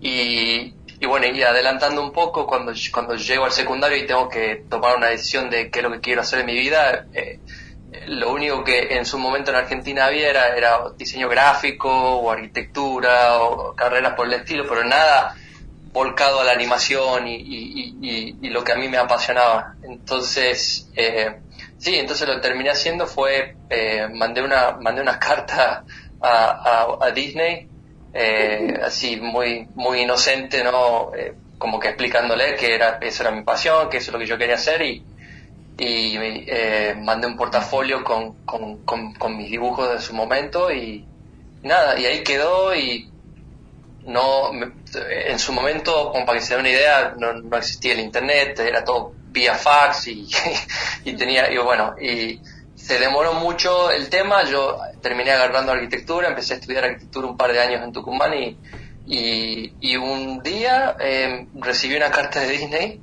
eh, me respondieron y fue- fueron muy amables en realidad, me dijeron, mira, Paco, estás muy verde, tenés que, tenés que estudiar y, y me dieron una lista de, de- de lugares a los que ellos generalmente iban a reclutar gente. Y eran universidades eh, por Estados Unidos y, y unas cuantas por Europa. Bueno, y así empecé, empecé mandando fax a todas las universidades. Y eh, estamos hablando de, de precorralito también, obviamente. Eh, y bueno, y empezamos, empe- empecé a, ver cuál era la, la, opción más eh, eh, quizás que, se podría llegar a contratar y eh, lo hablé con mis viejos eh, y terminé encontrando una universidad que queda, que quedan todavía en realidad en Florida, se llama Ringling College of Art and Design. Y era la única universidad que, que, que otorgaba como que becas para, para alumnos internacionales, porque el tema con las becas acá en Estados Unidos que si, que si no sos americano no, no calificas para ninguna de ellas. Y, y esta, esta escuela en particular tenía, tenía muchos fondos privados que, eh, que generaban becas para, para, para gente internacional. Y bueno, y así se terminó dando todo. Y eh, terminé largando arquitectura y me vine para acá a estudiar eh, una carrera que acá se llama animación en computación. Mira vos, o sea, lo que, lo que a nosotros todavía nos queda muy lejos, que quizás está llegando algo acá. eh, bueno, Natacha es la, la directora de cine que quizás sabe un poquito más. Eh, eh, allá ya hay una, una carrera que se dedica netamente a eso. Y cuando te dieron, cuando te dijeron, ok, sí, dale Gastón, vení, sumate al equipo, eh, ¿por dónde arrancaste o qué fue tu primer trabajo? O sea, ¿cómo fue que, que, que empezaste? ¿Te recordás, recordás aquel el primer día que estabas haciendo? ¿Cómo te despertaste? ¿Cómo dijiste, uy, mañana arranco? Vos me estás hablando de... Bueno, a ver, cuando me recibo de la universidad eh, empecé bollando, ¿no? Como cualquiera, en pequeños estudios chiquititos. Eh, empecé trabajando en un, en un...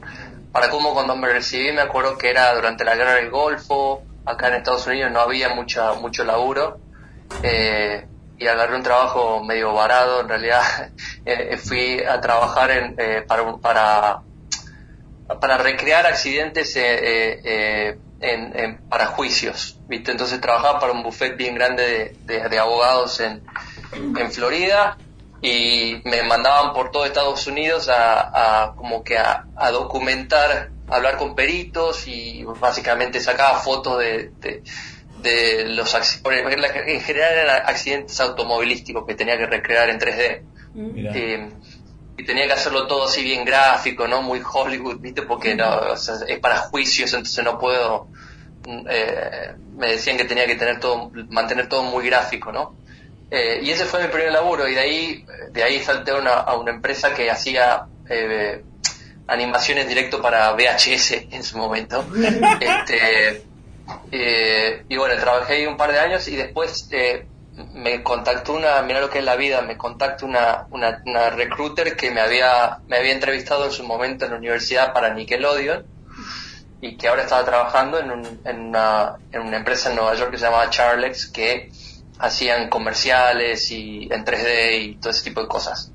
Y, y bueno, y ahí me, eh, agarré ese trabajo, eh, me mudé a Nueva York y trabajé un par de años en esa empresa eh, haciendo comerciales para Coca-Cola, Budweiser, M&M's, todo ese tipo de cosas.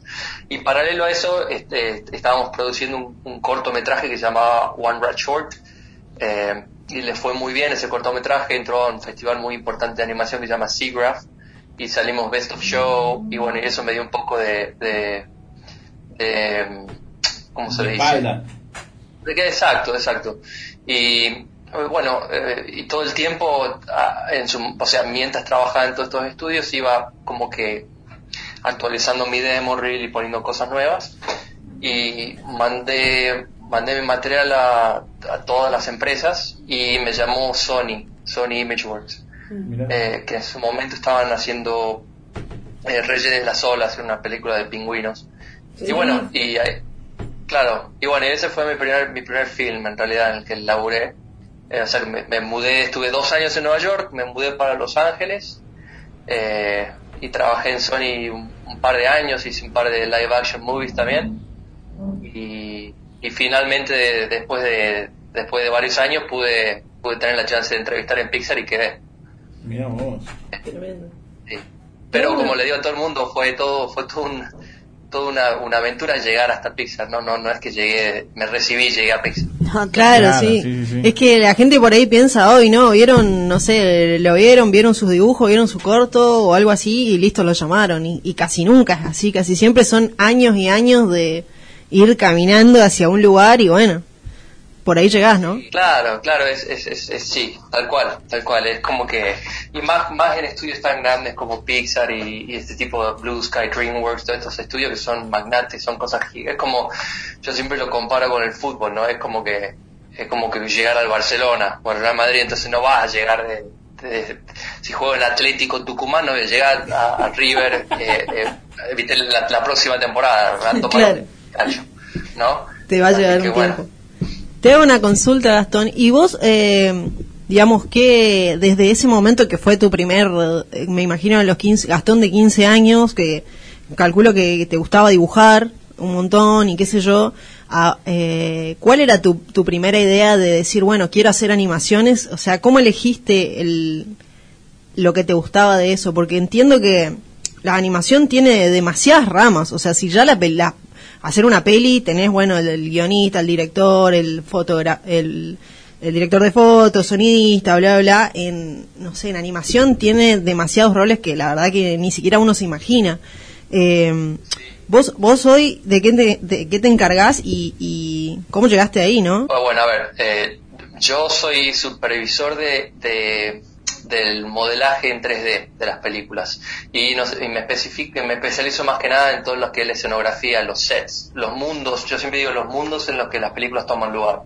Todo lo que no es todo lo que no es un personaje en las películas de, de Pixar la- las hace mi departamento, el departamento de sets. Eh, construimos los terrenos, los árboles, las casas, eh, todos los props con los que los, los personajes interactúan. En el caso ahora del Lightyear que estoy trabajando, las naves espaciales, es- hacemos todo lo que no son personajes. O sea que es un trabajo bastante vasto. Eh, y para responder a tu pregunta inicial, eh, yo creo que la- eh, mi evolución fue medio natural, ¿no? Yo empezaba, yo empecé cuando era muy chico dibujando caricaturas y cosas así, y después me empezó a agarrar mucha curiosidad por, eh, empecé con cómics después, o sea, pri- primero dibujaba cositas, ¿viste? Después empecé a hacer cómics y de ahí eh, me agarró mucha inquietud de empezar a mover los personajes que creaba, entonces empecé a, a aprender eh, cómo hacer la animación tradicional. Eh, y, y, y- y sin ir más lejos, yo, yo cuando era chico pensaba que quería ser animador, ¿no? Claro. Y inclusive cuando me vine acá a Estados Unidos, mi idea era ser animador, no, no, no ser eh, eh, modelador. Eh, pero creo que cuando empecé a estudiar y me empecé a formar con la carrera, me empecé a dar cuenta de que eh, la animación está muy, eh, muy vinculada con la actuación, ¿viste? Es, es como que los animadores, yo siempre digo que son, son actores este, tímidos, ¿viste? Que no le tienen miedo a las cámaras. Y, y lo mío no era tanto eso, sino que era eh, el arte y el diseño. Entonces cuando, cuando empecé a entender las distintas ramas de, de la animación, me, me di cuenta relativamente rápido que lo mío era el modelaje. En realidad no, no, no pasaba tanto por, por, por la, la- el performance, ¿me entendés? Claro. Y nada, me empecé a especializar eso, en eso. O sea, al principio en la universidad te enseñan un poco de todo. Y de ahí a poquito me fui especializando más en todo lo que es la escultura digital. Eh, Y para, Pero sí, fue todo muy natural, eh, como para responderte bien. Claro. para el común de los mortales como yo, que está muy por afuera de, del mundo de la animación y del cine y etcétera, ¿cómo arranca, resumido así nomás, porque imagino que es un, un algo súper complejo eh, y de un equipo de trabajo grande, pero cómo funciona, ponele Pixar va a sacar Up, que entiendo que es una de las películas en las que trabajaste. ¿Qué te dan a vos la idea y vos con tu equipo imaginás cómo va a ser ese mundo? ¿Lees el guion? Eh, ¿O ya conoces los personajes? ¿O te dan pautas así muy establecidas? O sea, ¿cómo creas esos mundos mágicos de cero, digamos? Eh, es todo parte, eh, sí, desde el guion, como decís. eh, tenemos, eh, nuestro equipo trabaja muy, muy de cerca con el departamento de arte y, y en esencia eh, empieza, empezamos leyendo el guion y, y en base a eso empezamos a hacer mucha investigación eh, eh, con respecto a, a- a lo que tenemos que crear, ¿no? Para, la- para las secuencias de que, de la película. Entonces, como para darte un ejemplo, pusiste el ejemplo de App, eh, toma, lugar en Venezuela, en los tepuyes venezolanos, entonces tuvimos que hacer eh, mucho research de, todas esas estructuras rocosas y de la vegetación y, demás. Y bueno, y después toda esa, toda esa investigación que hacemos termina inspirando eh, el arte, hacemos todo un proceso de arte conceptual en el cual empezamos a tirarle un montón de ideas en, en, en, en- un formato muy preliminar, muy así, eh, eh, dibujos, bosquejos, pinturas, y le mo- vamos mostrando eso al director y el director nos va como que guiando a, en lo que a él le gusta, lo que le gustaría ver. Y, así se van finalizando un poco los diseños y después eh, eh, cuando eso ya está finalizado eh, eh, agarramos todo el arte conceptual, todo el arte tradicional y lo empezamos a traducir al 3D, ¿no? Eh, eso sí, en esencia ese es eh, como que el proceso. No sé cómo, cómo se forman los equipos, pero, o sea, ¿Podemos ¿viste ir cómo- nosotros? No, pero, pero viste que, viste que, que cada, no, por ahí tenés, o sea, directores de foto o directores mismos o guionistas que se especializan o hicieron un trabajo que está muy bueno de, de tal manera, entonces como que después los llaman para hacer trabajos muy parecidos. No sé si en tu caso es lo mismo como que dicen, bueno, no, este chabón laburó re bien en tal película y esta película es medio parecida, traigámoslo o no, nada que ver. Siempre son como No, sí, sí, sí. Eh, Lamentablemente esa es una, una maldición. En realidad pasa en todo, creo que pasa en todas las industrias, ¿no? Que te, como que te, te catalogan o te ponen en un... Yo, por ejemplo, cuando llegué a Pixar, eh, eh, a mí me resulta muy fácil todo lo que es el modelaje orgánico, los árboles, las rocas, y, y, y, y es uno de los modelajes más difíciles en realidad de, de lograr. Y, y por mucho tiempo estuve enclaustrado ¿no? en, ese, en esa cajita y me ponían... Y debo dar gracias también a Dios porque me dio la posibilidad de, de, de ir ascendiendo dentro de la empresa y, y- y hoy por hoy tengo un cargo copado en la empresa, pero eh, no puedo negar también de que por un momento decía, mira, yo quiero hacer también otras cosas, no soy, no soy solo bueno haciendo eso. Y, y bueno, y por eso mismo, mira, ahora estoy trabajando en Lightyear, fue por eso, porque quería demostrar que, que, que no era solo bueno haciendo plantas y vegetación y eso, sino que también podía hacer naves espaciales y sci-fi y todo eso. Entonces, Bueno, pero- esta película en la que estoy ahora eh, eh, fue, fue muy buena para mí para poder salir de esa cajita, ¿no? Claro. Bueno, pero creo que también trabajaste en Wally, ¿o no? Que también es en el espacio. Sí, sí, Wally fue mi primera película, sí, sí. Tiene una Sí, parte en el espacio. Sí, Sí, tiene una sección, de- fue, fue una, un, eh, un sci-fi medio soft, ¿no? Sí. Como que yo creo que Lightyear es, eh, yo creo que Lightyear le va a romper la cabeza a todos, porque la verdad que está, está, está quedando impresionante. Estamos todos esperando porque para mí era mi, mi personaje favorito de Toy Story era Buzz Lightyear. Eh, bueno, pero Woody está ahí muy peleado. No, no, pero la vos- va a romper, la va a romper. Seguro que sí. ¿Qué se siente cuando cuando ves el producto terminado? Cuando- la prim- bueno, esta primera película, por ejemplo, Wally. es muy flashero, ya estabas muy acostumbrado y fue como, bueno, un día en la oficina o te sigue movilizando. Voy a tomar mate con Messi. Bien. claro. Claro, no, no, sí, fue un flash. Fue, eh, llegar a Pixar en sí fue un flash porque no es como ningún ningún estudio en el que había, inclusive habiendo ya estado en, en Sony, eh, no, no ni se compara, o sea, ni se compara con lo que es Pixar, no solo para lo que es Pixar para mí como fan, sino sino como como como como empresa, como filosofía de trabajo, eh, eh, el campus que tienen es, eh, o sea, tenemos una, tenemos, tenemos un, un lugar hermoso donde laburamos. Y entonces fue muy flashero llegar a Pixar. Eh, y, y más todavía cuando vi mi nombre en los créditos después de la película. No, claro. Fue muy especial. Sí, sí, fue muy, muy especial. Sí. O sea, los amigos como, uy, mira, ese es mi amigo, ese que está... Es que uno se imagina los estudios que debe se debe respirar Disney o no sé, bueno, Pixar, que no es Disney, que no es lo Disney. mismo, perdón. Jiménez no la cague. Bueno, bueno, bueno. Pero, no sé, yo me imagino una gigantografía de Jessie, la vaquerita, en una esquina.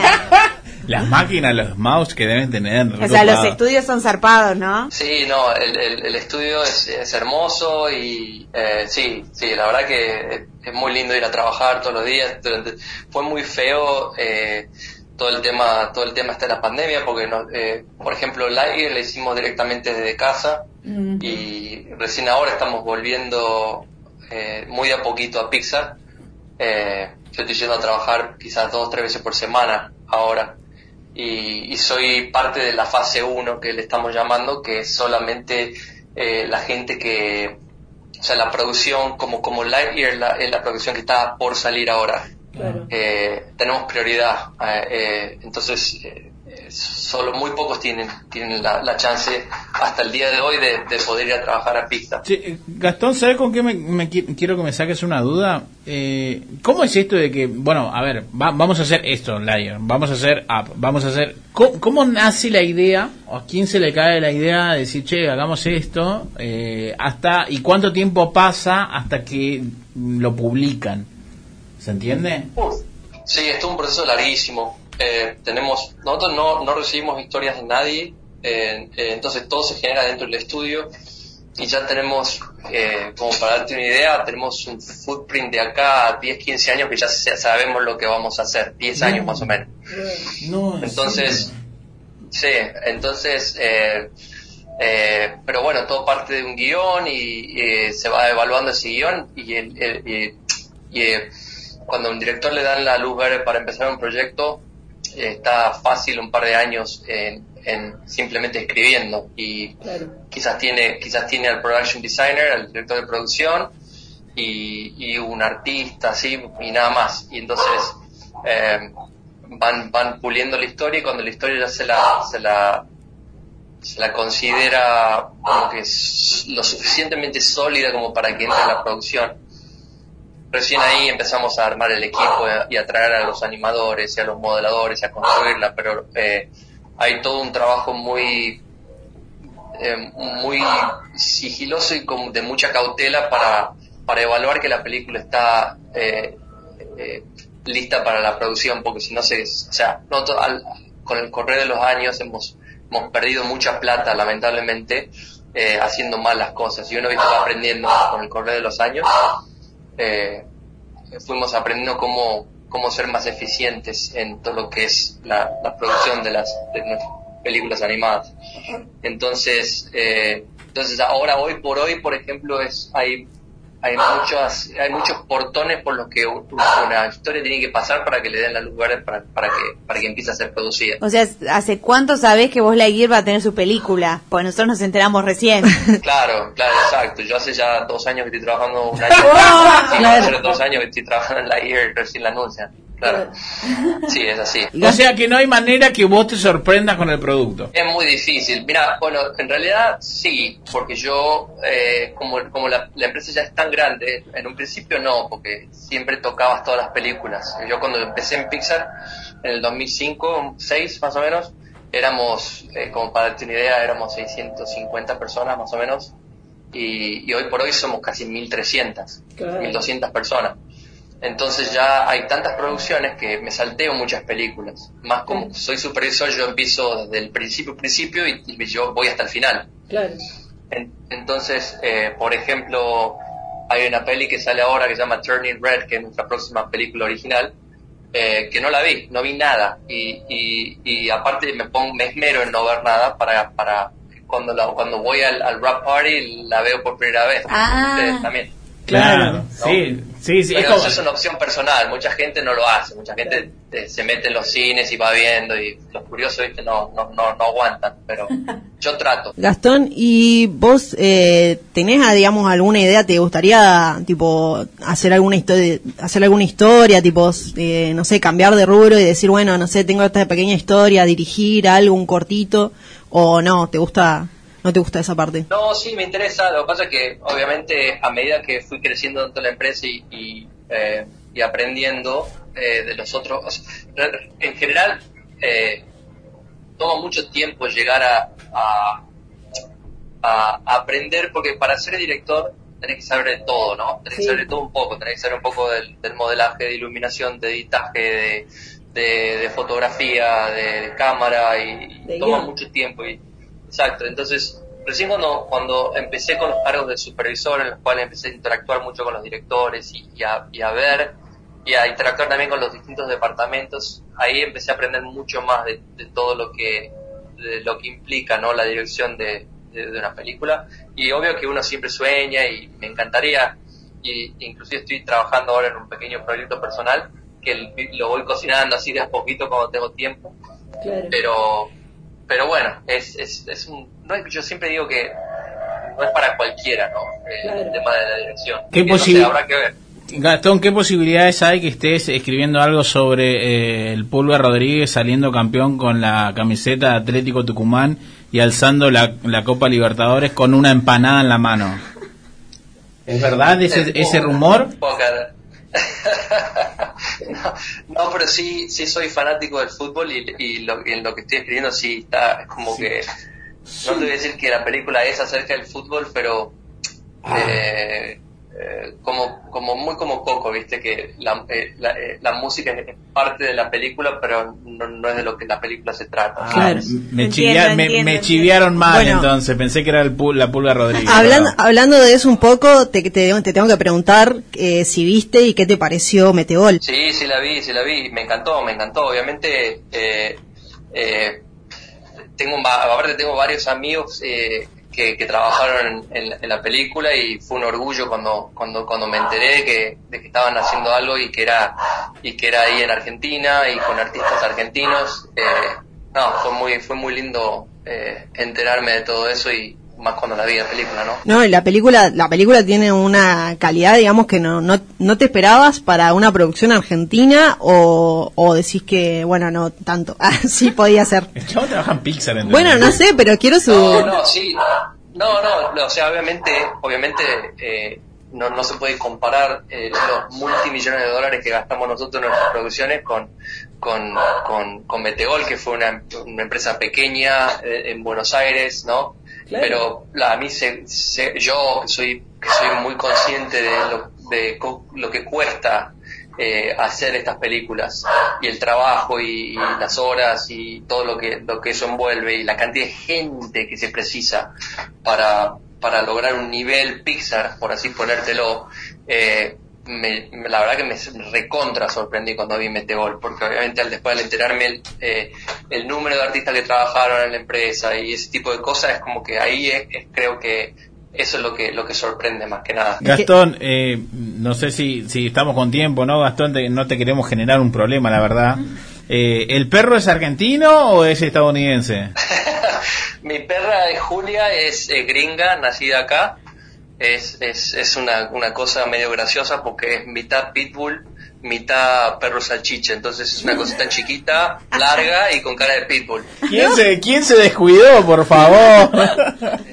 Sí, no, tremendo, tremendo. Eh, eh, y para Siempre, ir- que- siempre que paso por la calle me dicen, pero, pero, pero, ¿qué, qué es? ¿Qué, raza es? No, es custom made, es única, les digo. este, eh, para, para ir dejándote eh, cositas como para saber, no sé si estás rodeado de argentinos o simplemente, eh, bueno, sos uno más ahí, eh, ¿qué onda la cultura, la yerba, eh, comés empanada cada cuánto? Eh, ¿Vas a la cancha? ¿Cómo te alimentás del fútbol? Empanadas tucumanas o salteñas. Ya, no, Tucumán, va, no sé. Eh, no, eso no se debate. Eso no se debate. 100%. No se le pone papa a la empanada. Pero bueno, ese es otro, ese es otro tema. Eh, eh, no, sí, tengo, tenemos varios amigos argentinos, tampoco una, infinidad. So- somos un grupo relativamente chiquito y nos juntamos bastante seguido. Y de ahí tenemos muchos amigos eh, colombianos y de habla hispana, en realidad, muchos. Eh, dentro de Pixar no hay, no hay argentinos, yo soy el único. Eh, por un tiempo tuvimos a, a Katy Grasso, que es una artista también eh, que estuvo trabajando en el departamento de sets, pero ella eh, se fue del estudio hace un par de años. Y, pero hay una, hay una, como una comunidad muy cosmopolita, ¿no? En Pixar. Imagínate que llegan los mejores artistas del mundo, entonces hay gente de todos lados. Y lo que nos une mucho es el fútbol, porque yo soy enfermo del fútbol y hay muchos brasileros, ingleses, franceses, eh, colombianos, entonces está buenísimo. La final de la, de la Copa América te volviste loco. Me volé loco, por supuesto, y nos juntamos siempre a ver Champions, nos juntamos a ver eh, también lo- en los mundiales, nos juntamos en el cine a ver los partidos, está muy bueno. Eh, y con respecto a asado y comida argentina, ya en un principio me cagaba de angustia porque no vendían nada al principio. Te estoy hablando de los 90, 97, 98, pero ahora ya, ya hay mucho más. Ahora se encuentra de todo, ya gyros, de leche, hasta, hasta mollejas consigo ya en el, No. en el mexicano de acá de la esquina. Sí, sí, sí. Así que. El mexicano vende así que molleja. sí. Bien, Sí, bien, sí, bien, bien, sí, bien. Tapa de empanada, chorizo, todo, todo. ¿Venís digo para yo. venís de vacaciones? Eh, ¿Dónde pensás ir? ¿Fin de año? ¿Qué onda la familia y eso? Sí, bueno, ahora con el tema de la pandemia no pudimos volver el año pasado, pero ahora ya tenemos pasaje, volvemos ahora en diciembre. Eh, nos volvemos tres semanitas, así que va a estar muy lindo reencontrarse con la familia, va a estar muy bueno. ¿Familia argentina o formate familia ahí? Eh, no, mi, mi esposa es tucumana también y eh, me la traje, así que sí, todo, todo, todo tucumano por acá. Vamos, Gastoncito, te mando un, fuerte abrazo, hermano. Muchas gracias por la onda. Eh, No, nada, quedamos re contentos. Eh, ¿Se muere Bob Lightyear? ¿Lo choca algo? ¿Cómo? ¿no? ¿Quién? Bob Lightyear. Mi inglés es pésimo. Igual si me querés llevar, yo te juro que hay un asado de la puta madre, Gastón, eh, te juro. Me la llevan a Pixar solo porque hace asado. Claro, obvio, obvio. Con los autos automáticos no me llevo muy bien, pero te hago la segunda, como te puedo, te puedo llevar si querés. Sabes también. que yo tampoco, yo tampoco tenía, tenía un auto, un, un manual y cuando me mudé acá a San Francisco ahí se terminó mi amor por, por los manuales porque no me eh, la- las calles son súper verticales, Mm. así que imagínate que con un auto en cambio es, un- es un dolor de, de ya saben, así que me tocó comprarme un auto automático. Bien, hermano. Bueno, eh, Bueno. chicas, no sé si quieren despedir. No, Eh, no, iremos al cine a ver a Lightyear. como Ah. a a Lightyear. A vos Eh, y con- nos acordaremos de vos. Sí, Sí, buscaremos diremos- en el crédito. Sí.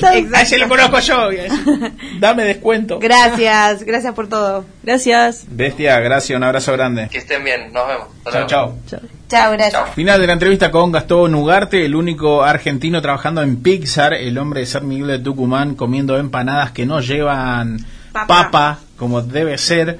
Ah, estuve cerca, casi que le saco la película que en la que estaba trabajando. Dije, puede ser que el Pulga Rodríguez sea tu jugador estrella de Atlético Tucumán. Patentalo alza- por las dudas que te la escuchando. Universal Studios y te lo robe. Te dijo igual que era de fútbol, así que. Sí, o sea, me había No, pasado no. bien el dato. No dijo que era de fútbol, sino que había fútbol. había fútbol. Había fútbol. La vamos, ojalá la Bueno, haga y la vamos que- a ver. Bueno. Es que sí, porque si le gusta tanto. Único argentino en Pixar. Un zarpado. O sea, está jugando, es el Messi nuestro, ¿no? Sí, sí, sí, sí. Así que gracias Gastón por... Yo la, la- los- el 99% de las preguntas que le hizo Natacha no entendí. Muy de cine. Muy de Muy de cine. Sí, Me se entendió, se Se entendió. entendió. Abrí el corazón. Me olvidé, No. me olvidé de preguntarle igual, tipo, que tire unas palabras de aliento para los argentinos que están haciendo animación acá. Ay, o qué sea, ta- nata. o sea. Para mí, Gastón, si escuchás ¡Ey, esto. ey, ey! El chabón dijo que le sorprendió cómo trabajaron en, En Metegol. O sea, es por ahí, me parece, ¿no? Es muy 600 mil empleados contrataron. Sí, pero, sí, bueno, bueno, bueno. es por ahí. No, vos sabés que para Metegol, incluso, o sea, acá no había tanta gente que supiera hacer lo que tenían que hacer. no me digas. Tuvieron que enseñarle, o sea, le, le, trajeron gente y les, di- les enseñaron a hacer las cosas para que puedan trabajar en la película. Les enseñaron Wow. a usar los software que tenían que usar y a, a hacer las cosas que tenían, digamos, que hacer. Los entrenaron y así, tipo, no todos, obviamente, hay mucha No, gente no, re sí, sí, grosa, sí, sí, pero hay mucha gente que necesitaban y que no, no daba la capacidad. Para mí, yo voy a decir una cosa, la animación trae muchos dólares, es el futuro. Así que, ¡Ey! mirá, Acá estoy, me llamo Natacha, vendete, Que vendete. ya mismo abrimos. Yo sé un hacer curso. dibujos. un curso de animación, no, bueno, no. Alto Quiero que dibujo. me escuche el Inca, que escuche el Inca. Inca, media pila. Media pila. Fase Cero. Nada volverá a ser como era. Búscanos en Instagram como Fase Cero Radio y encontrá todos nuestros capítulos en Spotify, siguiendo la cuenta Fase Cero. Después no digas que no te avisamos.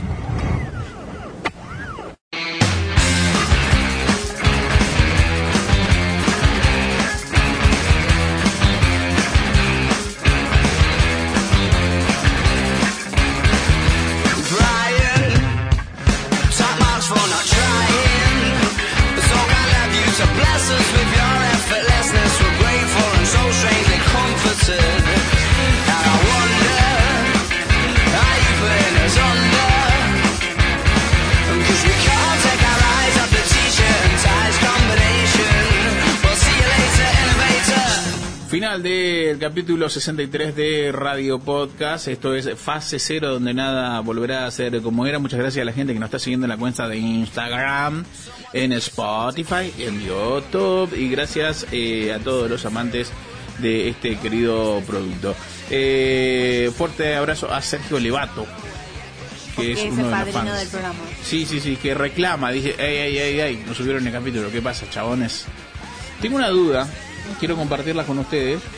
¿Qué pasa con la gente que es masculina, calvo, en el centro de la cancha, pero tiene pelo largo, cual eh, Pedro el Escamoso? ¿Me seguís, Nata? Sí. Horror es lo único que puedo decir. No, Natacha. O sea, Pero si yo tengo que graficar a alguien, Horror. le digo, No, habla con. Quique, habla con Quique, el pelado de pelo largo, aplica. El Pelado de pelo largo para mí va. Pelado de pelo largo es muy bueno porque ya es un personaje que interesa. A ver dónde está el pelado de pelo largo. Y para mí también es, para mí es pelado con mechas. No, Mecha es como muy tibio, tiene que ser más power. Pelado. ¿Por qué? Pero me, te- me- ¿tenés el personaje? Sí, Pelado. a- arriba. Acá. Y, Y la aureola, la aureola, acá atrás, largo, largo. Sí. Y por lo general siempre húmeda. No. Y lo loco es que la bocha está repulida, como que realmente Sí, no, no. hay ningún pelo ahí, como si hubiese hecho la definitiva solo en una parte. Como que, sí, como que sembraron soja, levantaron todo y quedó sí, ahí en se seco. ¿Cuál es la eh, tu opinión masculina sobre ese tipo de yo- te- si me dejan puedo decir barbaridades, pero no lo voy a hacer. Para mí es el pelado de pelo largo. ¿Cómo barbaridad? ¿Cómo, ¿Qué No, barbaridad se te ocurre con claro. un pelo de una persona? No, no, no, no, dijo el pelado pelo largo. Yo- Claro, pero digo, No, ¿por bueno, qué se pero- aferra? ¿Por qué se aferra? Era todo bullying lo que iba a decir. Ah, Ah. muy bien igual. que digo. ¿cómo tiene la mente sucia con, o sea, No, está- barbaridades en ese sentido. Tipo, si juega, si es el delantero de San Lorenzo, ¿sabes cómo lo bardeamos? Claro. Y Yo lo no- bardeamos todo así. Pero no es jugador de fútbol el No, pelado, el pelo no, largo. no, porque el, el- el jugador de pelo Pitana se estaba quedando se estaba quedando sin, sin el sin el techo, sin el techo los los y la mando mandó rasurador ahí. Chao. Sí. Hay un tema con quedarse pelado para los hombres. Santiago Bermejo se va a quedar pelado, ya lo descubrió porque vio a su papá, a su abuelo y él tiene 22 años y dijo, "Me voy a quedar pelado." ¿Y se rapó? Y está ahí. No, es un Está en el jugador, proceso. ¿Vos me lo decís No, si Santiago Bermejo es un amigo que está escuchando en este momento. Ah, No, tenía una amiga ah que Santi. Santi, el tenía negro. una amiga que también que se iba a quedar pelado y fue como, bueno, voy a tener el pelo largo ahora. Y tu- tuvo el pelo largo hasta que no dio más. Y bueno. Pero para, Claro. el- para mí el calvo con pelo es el que todavía quiere estirar hasta último, como que no se ve en la foto sin eso, como Es el adulto que, sigue usando largo. chupín. No Estamos, sé. o sea, Sí, o ofendemos sea- al colectivo de los pelados con pelo, a las personas que usan chupín. De eso se trata fase cero, de eso se trata. Señores, espero que hayan disfrutado. Muchas gracias. Pelado, pelo largo, abrazo grande. Chao.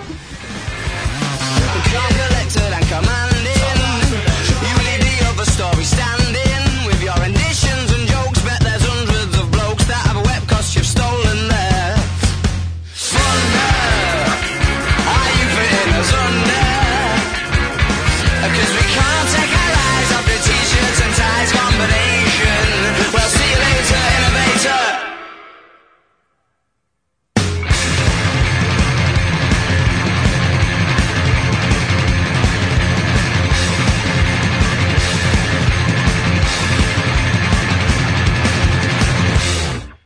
Fase Cero. Nada volverá a ser como era. Búscanos en Instagram como Fase Cero Radio y encontrá todos nuestros capítulos en Spotify, siguiendo la cuenta Fase Cero. Después no digas que no te avisamos.